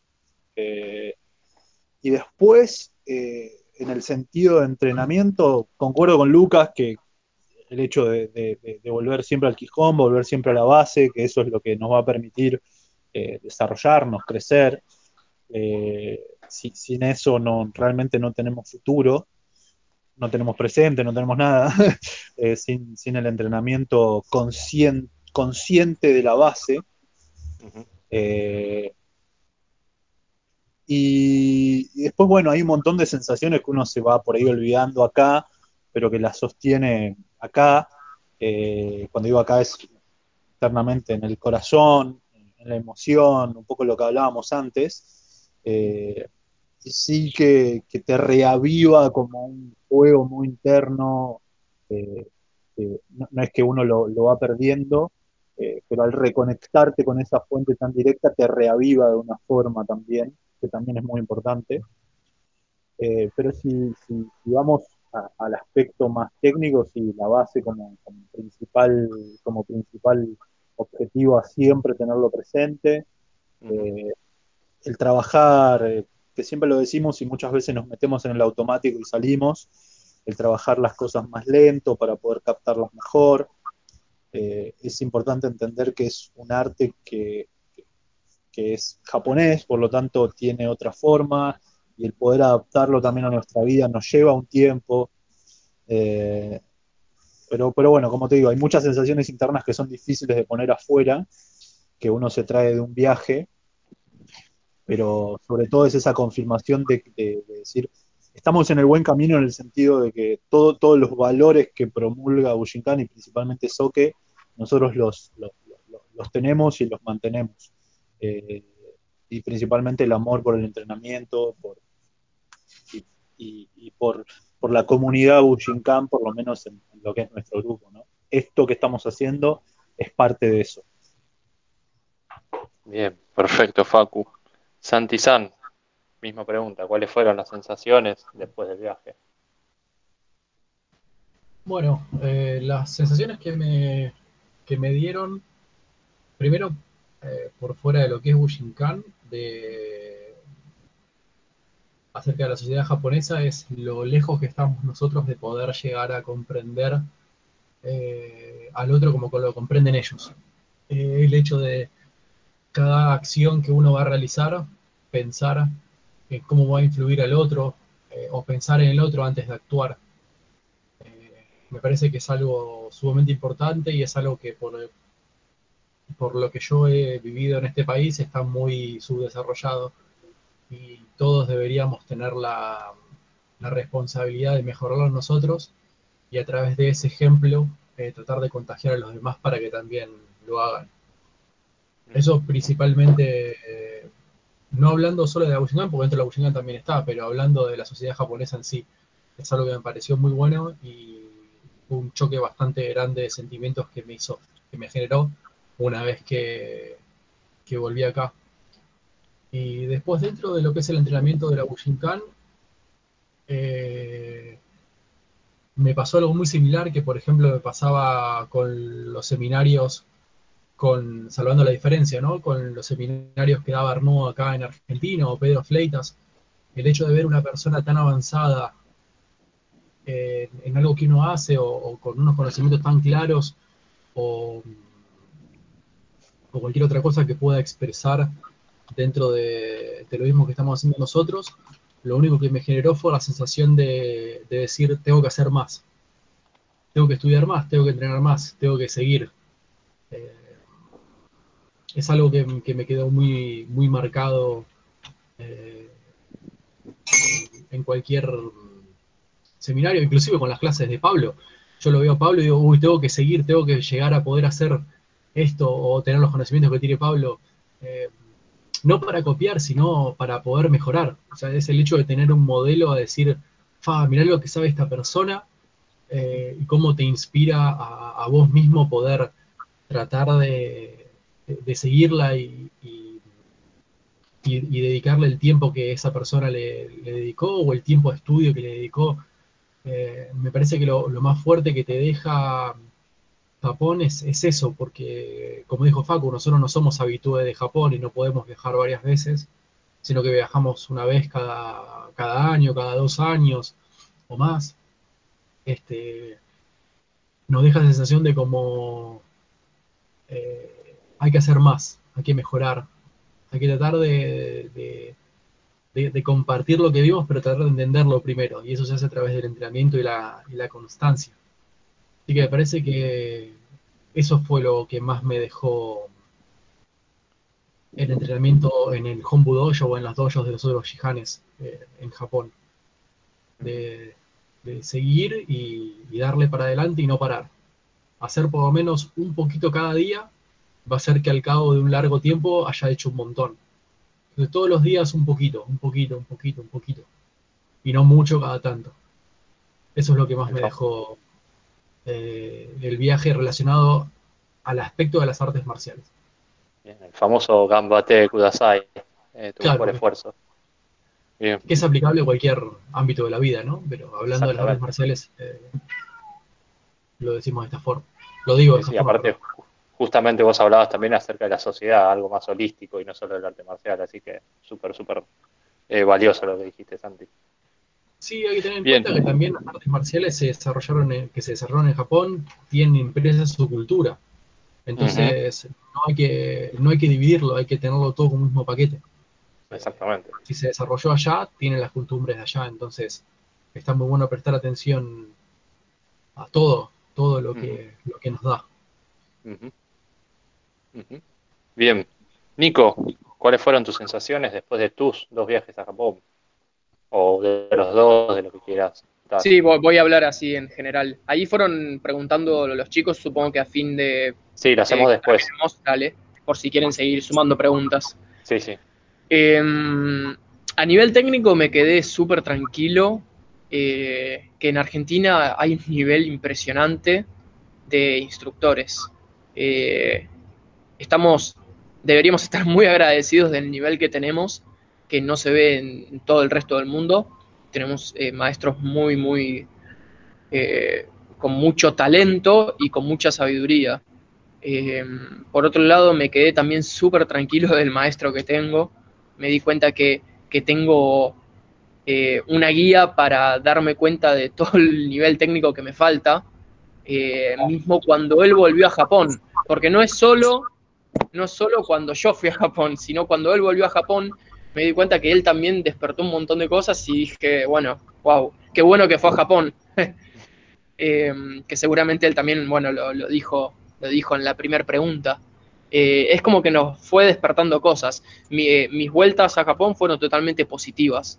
Eh, cuando volví por primera vez dije, necesito abrir mi, mi dojo y no por los demás, soy completamente honesto, no por los demás, no por tener alumnos, sino por eh, poder expresarme yo eh, todo lo que tenía adentro. Necesitaba sacar lo que tenía adentro y expresarlo en clases, en gente que me pregunte, en moverme y expresar lo que a mí eh, se me diera en el momento. Y eso fue, al menos a mí, un punto de quiebre. Volver a Japón y ponerme a dar clases. Yo me acuerdo que Pablo me había dado el ok para, para dar clases y yo no le dije nada. Y cuando volví dije, por favor, déjame dar clases. Eh, y bueno, y, eso me ayudó muchísimo. Poder compartir todo lo que había eh, estado haciendo. Es como que me, despertó en cierto aspecto. Y después, por otro lado, en el último viaje, también me despertó en cierta manera mi relación maestro-alumno. En realidad, alumno-maestro, porque me refiero a, a mi relación, bueno, que yo tenía con Pablo y cuánto llegaba a prestarle atención a las cosas que le decía, cuánto yo quería imponer lo que yo quería eh, y cuánto quería escuchar. Y me di cuenta que eh, Sensei, no pregona eso, justamente él, él, él le dice, eh, escuchá y, y dejá fluir. Y yo por ahí estaba más reacio a eso. Y bueno, y desde que me pasó eso, las, cosas, las, cosas, las cosas fluyeron eh, mucho más. Y es a lo que yo estoy tratando de trabajar. Simplemente que fluya y no estar tan estructurado en lo que yo quiero, sino también un poco en lo que eh, dejarme guiar en un camino que nadie sabe qué va a pasar. Eh, es, es, es, como que fueron súper positivas mis, mis vueltas. Eh, a nivel de, fueron punto de quiebre. Quizás a otros no, no genera eso o les genera de forma negativa, también puede pasar. Eh, pero a mí me despertó un montón de cosas. Bien, me quedo con ese punto de quiebre, el inicial tuyo, si no yo no sé si hubiese empezado el yo, de hecho, si vos no te animabas a, a, dar el paso. Este, y el segundo punto también, el, el, hecho de tratar de entender, de pulir el ego, eso es quizás también eh, casi tan importante como pulir la técnica. Eso, eso es lo que me pasó, que vi a tantos maestros de allá que yo no llegué a entender un joraca y dije, bueno, me parece que debería callarme un poquito más, ¿no? no, muy bien. Eh, Pablo San, ¿cuáles fueron las sensaciones después del viaje y todo lo que conlleva? Eh, o te conlleva, mejor dicho. Nada, a ver, yo creo que cuando varias personas eh, se juntan a hacer lo mismo, lo que quieren, algunos lo que aman, como vi que estaban hablando recién, lo que les gusta hacer y concordamos de que de que todo encaja prácticamente, nada puede, nada puede salir mal. Mira, yo ahora, ahora en Semana Santa cumplo 27 años, yo empecé a los 21 años acá y han pasado muchas cosas, como seguramente les pasó a ustedes, pero eh, todo sigue prácticamente igual y mejor, eh, porque nos dedicamos a, pulir el arte. Eh, y los estoy escuchando con atención desde que pensaron hablar porque hablan desde, el corazón y cuando sale de ahí nada puede salir mal. Eh, hay momentos que no son muy buenos, hay momentos que no son muy malos. Siempre, sí, ya que Nico estaba hablando también, yo una persona que confié en mi instructor, en los instructores que tuve, eh, porque por algo lo elijo y están ahí. Este, y siempre les estuve, más allá de que por ahí no estaba de acuerdo en algunas cosas, pero por algo lo, los estoy eligiendo, porque uno los elige, es así, más allá que también el instructor elige al alumno. Pero comenzando por ahí, es difícil que algo no, no funcione eh, cuando uno lo hace sin presiones, como siempre digo, lo que, lo que se meta presión a la larga va a ser este, rechazado, así que por eso a mí me gusta que, que cada uno exprese eh, como lo está haciendo en esta manera, en, el dojo, eh, lo que siente, eh, que hablen, que digan, que se muevan, que comuniquen, que crecer la escuela desde ese lado, desde el lado de decir, miren qué lindo esto lo que estoy haciendo. Que como ese, ese kanji que tenés ahí atrás, miren qué lindo lo que tengo acá atrás. es exactamente eso. O cuando uno postea un dibujo, miren esto, critiquenlo, hagan lo que quieran, pero esto es lo que hago yo. Eh, y lo quiero Derecho de compartir. Lo quiero compartir con ustedes, exactamente. Y desde que empecé a dar clases, eh, siempre me lo puse como, como primer punto eso. Este, y obviamente eh, dejar ser a la persona, este, mostrando cada uno, y me incluyo virtudes, defectos, pero eso es lo que va formando, creo que en este caso, ya que estamos hablando de Bushinkana, una artista eh, marcial.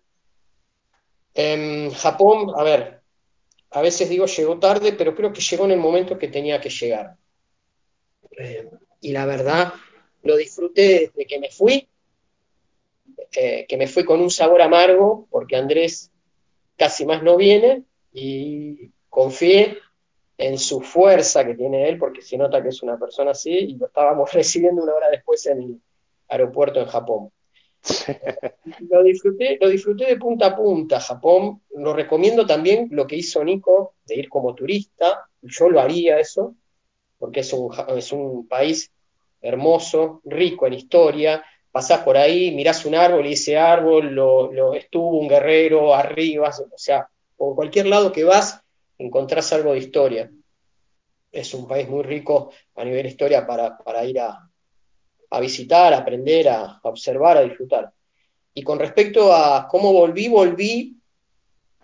El fin de semana no quería ver a nadie, me acuerdo llegué el viernes, pero volví con mucha pila, eh, sabiendo que ustedes también estaban acá, y con muchas ganas de hacer cosas. Em, esto es muy simple. Yo siempre digo, lo que hacen, lo que hacen con amor, siempre échenle un chorrito de soda, no se lo tomen puro, porque puede caer mal. Este consejo. Entonces, es creo que la mejor manera de disfrutarlo eh, y no pensar tanto. Eh, no pensar que Japón es así, que la cultura, que esto, disfrutar eh, el momento, no hacerse tanto problema por si voy a ser bueno o malo. Está bueno esforzarse, mejorar, pero no hacer hincapié justamente en ese punto de voy a ser mejor. De hecho, yo a todos ustedes los conozco desde el primer día que comenzaron a dar clase y bueno, ya saben lo que pienso de ustedes. Eh, son, son muy grandes personas más allá de artistas marciales. Entonces, eso hace al artista marcial. De eso estaban hablando de Hatsumi, que parecía más allá de lo que no lo conocemos, una buena persona que hace las cosas de corazón. Y mientras salga de ahí, como siempre digo, perdón que repita lo mismo, es muy raro que funcione mal. Eh, recomiendo muchísimo que viajen. De hecho, perdón Javier, ya que está, meto un chivo.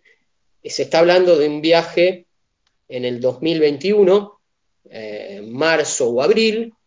Así que nada, eh, vamos a ver qué onda. Esto es una cuestión de juntar plata, tener ganas y juntar plata, nada más.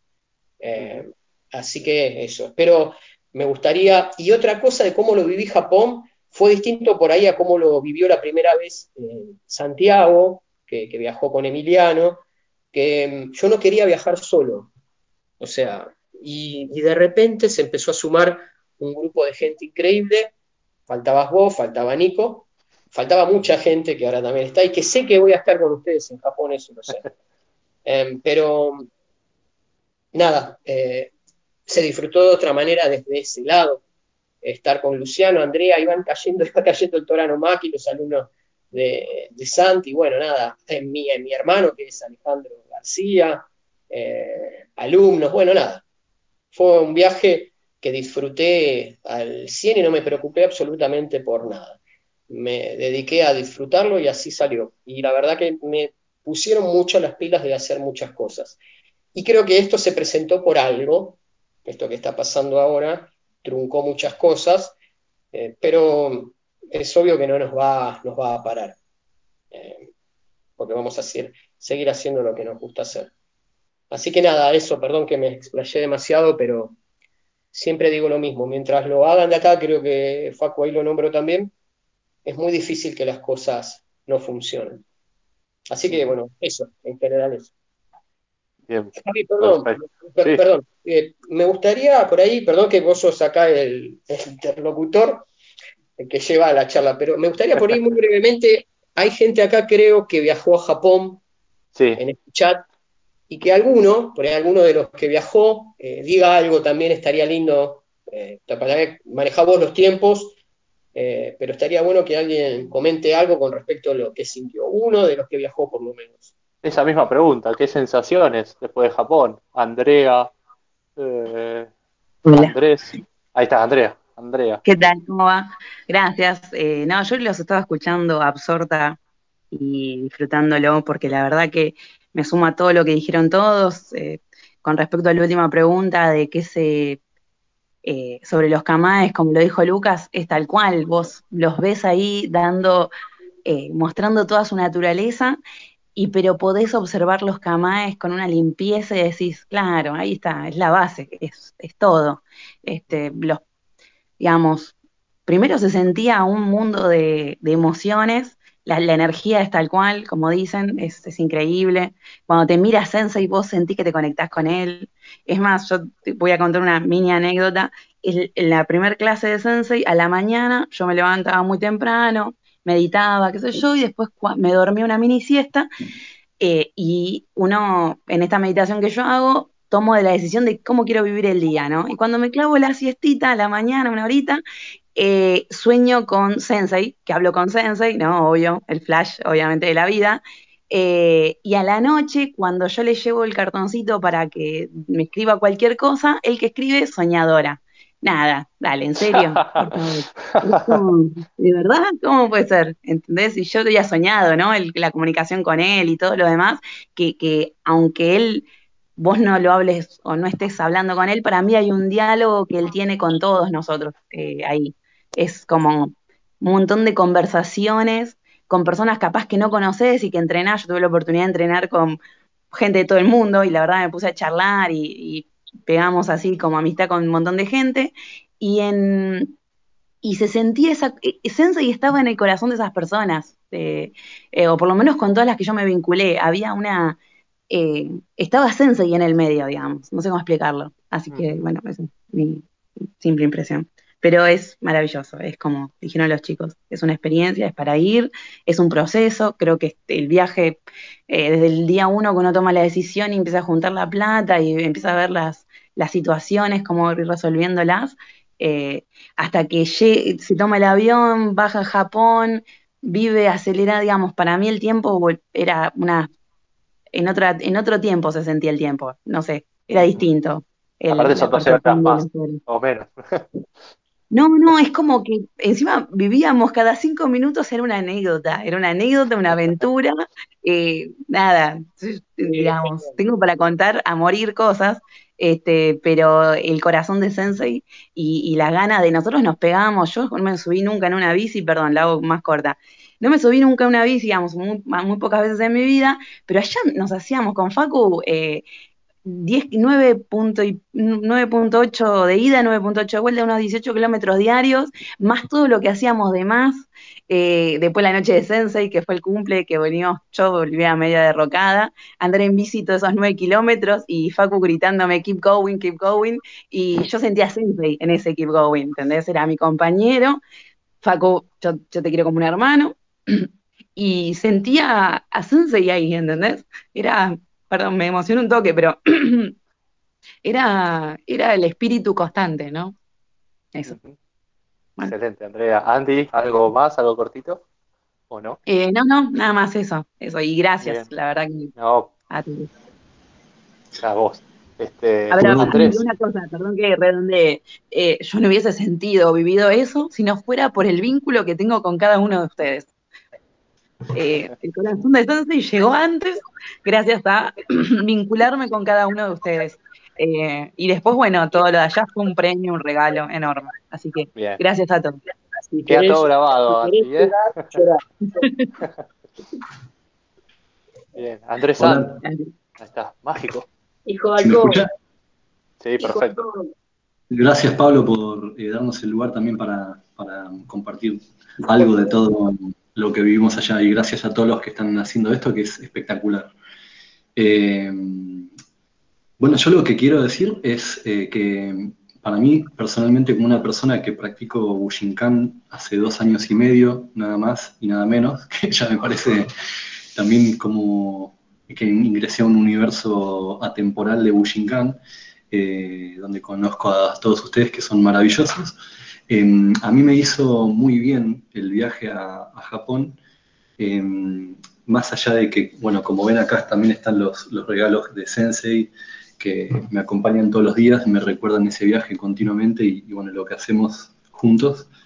Eh, para mí es muy importante llegar a- al Hombu y encontrarme con algo que es eh, Bushinkan. Como decía Facu recién, algo que, yo tenía la duda de decir, pero no hay asociación, no hay organización, no hay federación. ¿Cómo será esto? ¿Cómo es la organización de esto? ¿Cómo es que puede autogestionarse un arte marcial internacional em, ordenadamente sin, sin que haya en cada país, viste, una, una administración. Vengo de un arte marcial que es absolutamente lo contrario, ¿está? Entonces me encontré que todo lo que practicamos en el Tora y lo que practicamos en los seminarios y, continuamente con, las clases que a veces tengo la, posibilidad de compartir con otros instructores, em, está en un lenguaje Bushinkan propio y que pude practicar con Uke, con compañeros de España, mismo, bueno, la experiencia de entrenar con eh, personas japonesas, personas de, ah, de latinoamericanos, encontrarme que hay un código que realmente es, es un arte marcial eh, delimitado que tiene toda una base. Y eso se lo atribuyo a, a Soke, que de alguna manera muy mágica ha logrado eh, hacer este trabajo sin presionar a nadie, a su vez fundó todo un, lenguaje universal. Me parece espectacular eso y para mí era muy, es muy importante haber encontrado eso en Japón. Entender que, bueno, que somos parte de algo que funciona en un colectivo mundial y que a su vez es, es libre de adoptar expresiones propias en cada dojo y en cada, en cada uno de nosotros. Me parece rarísimo eso. Así que eso para mí Japón fue una enorme revelación y un enorme también voto de, de confianza, decir, sí, yo quiero, yo quiero algún día eh, también eh, poder enseñar, crecer con Bushinkan, ya está, eh, como que encontré el arte marcial que me encanta. Eh, y, y recién en Japón lo, lo descubrí en mí, eh, en el contacto y en la práctica con otros compañeros de, y compañeras de todo el mundo. Por eso So- Soke dice que es un organismo y no una organización, es algo que está vivo. Claro. Depende de las partes de cada uno que, que siga vivo, ¿no? Un organismo, me encanta esa palabra. Eh, no es mía, es de Sensei. Bien. Eh, Fran creo que está también. No sé si querés aportar también lo tuyo. Ok, se lo guarda. Está bien.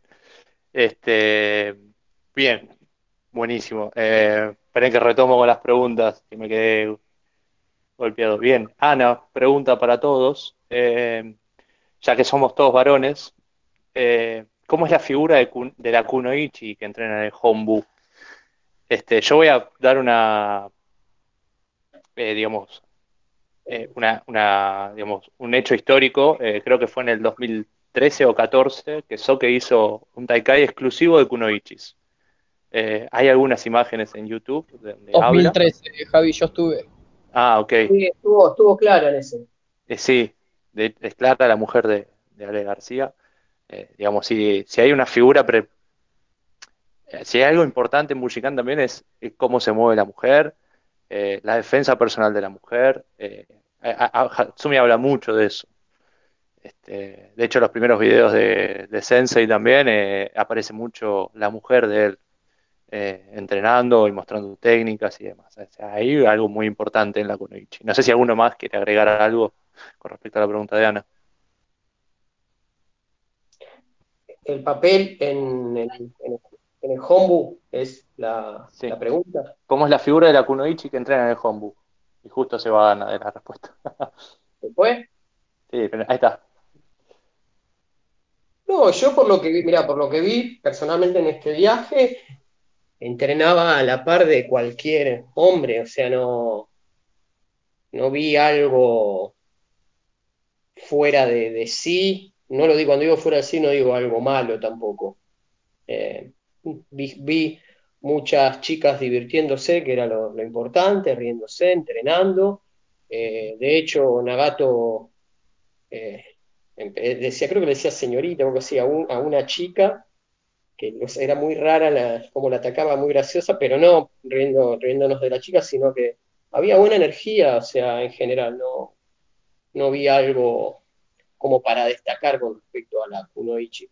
Pasaban a mostrar adelante también, eh, porque había eh, shihanes, hay shihanes mujeres, este, y nada, em, como cualquier practicante varón. Yo por lo menos generalmente no vi algo más allá, digo. Bien, perfecto. ¿Alguno más? Ok. Pasamos a la siguiente de Santi, eh, que dice, más allá de lo que expresó Facu, ¿hay algo que hayan experimentado allá y que piensen que no está tan presente en nuestro entrenamiento? Eh, bueno, por ello eso no lo puedo, a ver, no sé si lo puedo responder, yo que sé, o alguno de los chicos. Algo que no esté en nuestro entrenamiento, que expresamos. O que no esté tan presente. Quizás la parte religiosa o la parte espiritual, y lo digo con mucho, mucho cuidado, quizás es algo que... Yo eh, ahí pu- puedo responder. Sí, Mi, respuesta sería no. Lo que hacemos en el dojo es lo que está en el hombu. Exacto. Eh, y eso es lo bueno de ir a la, a la, a la base, me refiero a la base, al origen. Eh, cuantos más podamos entrenar con gente que va a Japón, mejor. Y lo bueno es que yo no noté ninguna diferencia. O sea, no nos falta nada, no por, por soberbio, sino no nos falta nada en el entrenamiento en donde eh, no estemos haciendo. Eh, para mí no. Eh, obviamente nos faltan los Daishihan que estén en Argentina, nada más. Claro. No, yo lo que me refiero a lo espiritual es quizás una cuestión que tiene que hacer cada uno ese camino. No porque el instructor no lo enseñe, pero todos hacemos un saludo, todos tenemos la responsabilidad de saber qué significa ese saludo y el altar y lo demás. Por ahí yo lo respondo desde ese lado, es decir, que Claro. cada uno eh, trate de tomar esa parte también como parte del entrenamiento. Claro. Bien. Eh, la última pregunta, eh, o anteúltima creo. Eh, Pablo pregunta, ¿cómo se encara o en qué se piensa para bajar a la mortalidad de lo que se ve en Japón? O sea, ¿qué se piensa para poder reproducir algo tan difícil de entender y llegar a expresarlo? Bueno, es una pregunta bastante compleja. Eh, pero lo que podrían, lo que por lo menos puedo decir yo es que lo que menos hay que hacer es pensar. Eh, pensar en lo que, en lo que estás viviendo en Japón. Porque mientras más pensás, más perdido estás. Eh, ya que lo que sucede allá es, son cosas muy fuertes, como fuimos diciendo, a nivel emocional eh, y, en todo sentido, de no entender el idioma, de recibir una traducción, de entrenar con gente que no estás acostumbrada. eh, pasan tantas cosas en las clases, y más en las clases de toque, obviamente, que si todo eso lo querés filtrar con tu cabeza, que obviamente por momentos es inevitable, eh, vas a estar más perdido, porque vas a estar como buscando respuestas a, a una experiencia que pasa más por, por una cuestión, como estuvimos diciendo, eh, del corazón. O sea, lo que, lo que más nos vamos a traer eh, son esas vivencias que, que nos hacen crecer, no solo como artistas marciales, sino eh, como, como seres humanos. Y de vuelta, es mi experiencia. Entonces, lo único que nos va a hacer poder bajar a la mortalidad, como dice Pablo, es el hecho de entrenar, entrenar y entrenar y seguir entrenando. Y si hay algo que vimos allá que nos sirve para corregir, lo corregimos.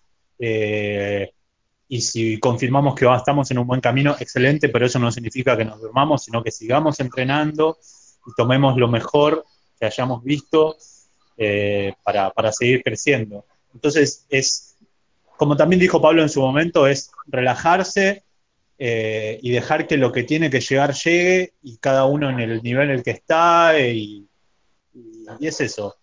Lo más relajado posible recibir lo que recibís y, eso se va a ir expresando con el tiempo eh, mediante el entrenamiento. Eso es lo que a mí me viene. Bien, buenísimo. Eh, ahí veo que hay una última pregunta de Andy. Eh, que dice, luego del viaje a Japón, ¿les cambió la definición de lo que es eh, la Bushinkan? No sé si alguno quiere contestar.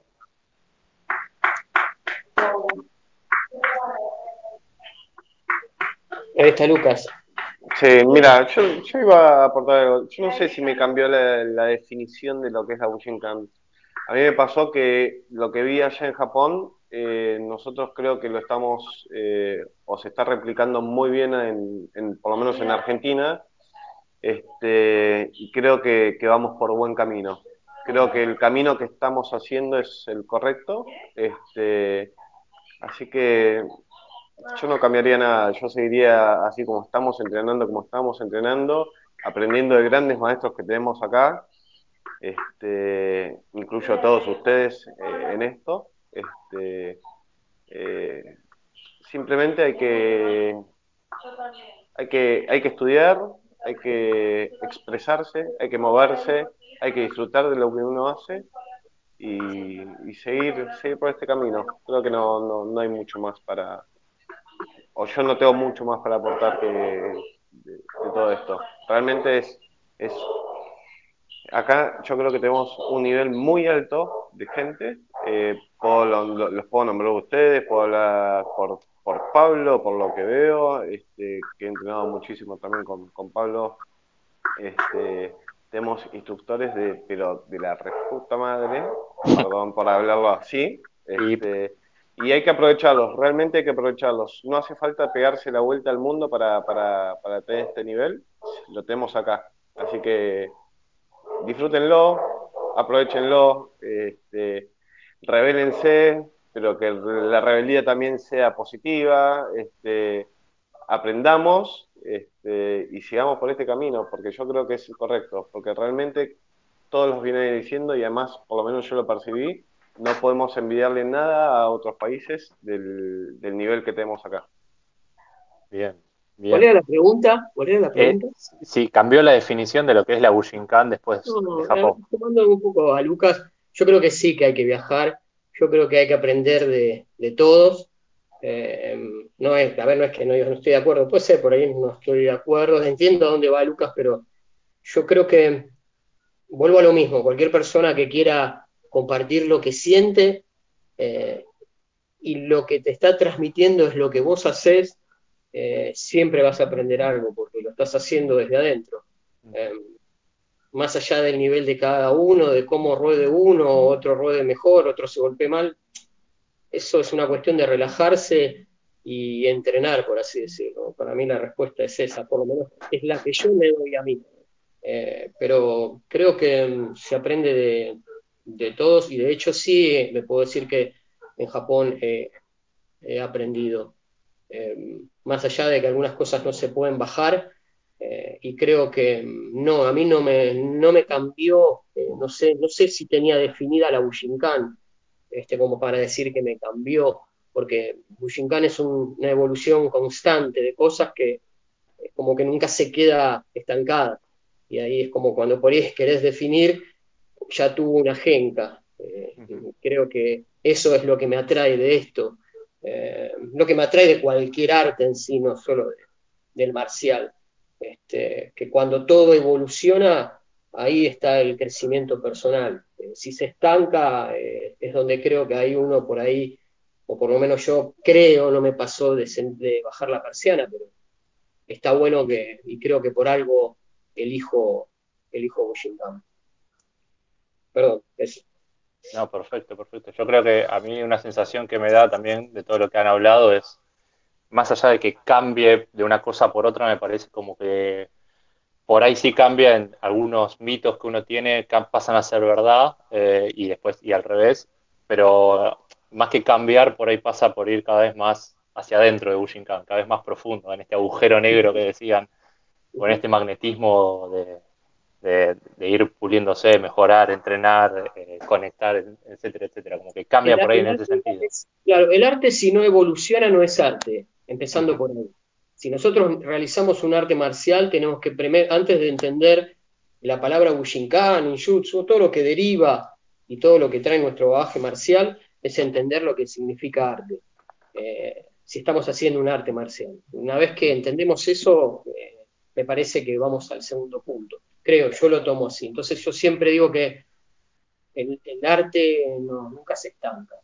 Es una constante evolución de todo tipo de arte, música, como quiera llamarlo, teatro, arte marcial, eh, arte plástico, o lo que sea.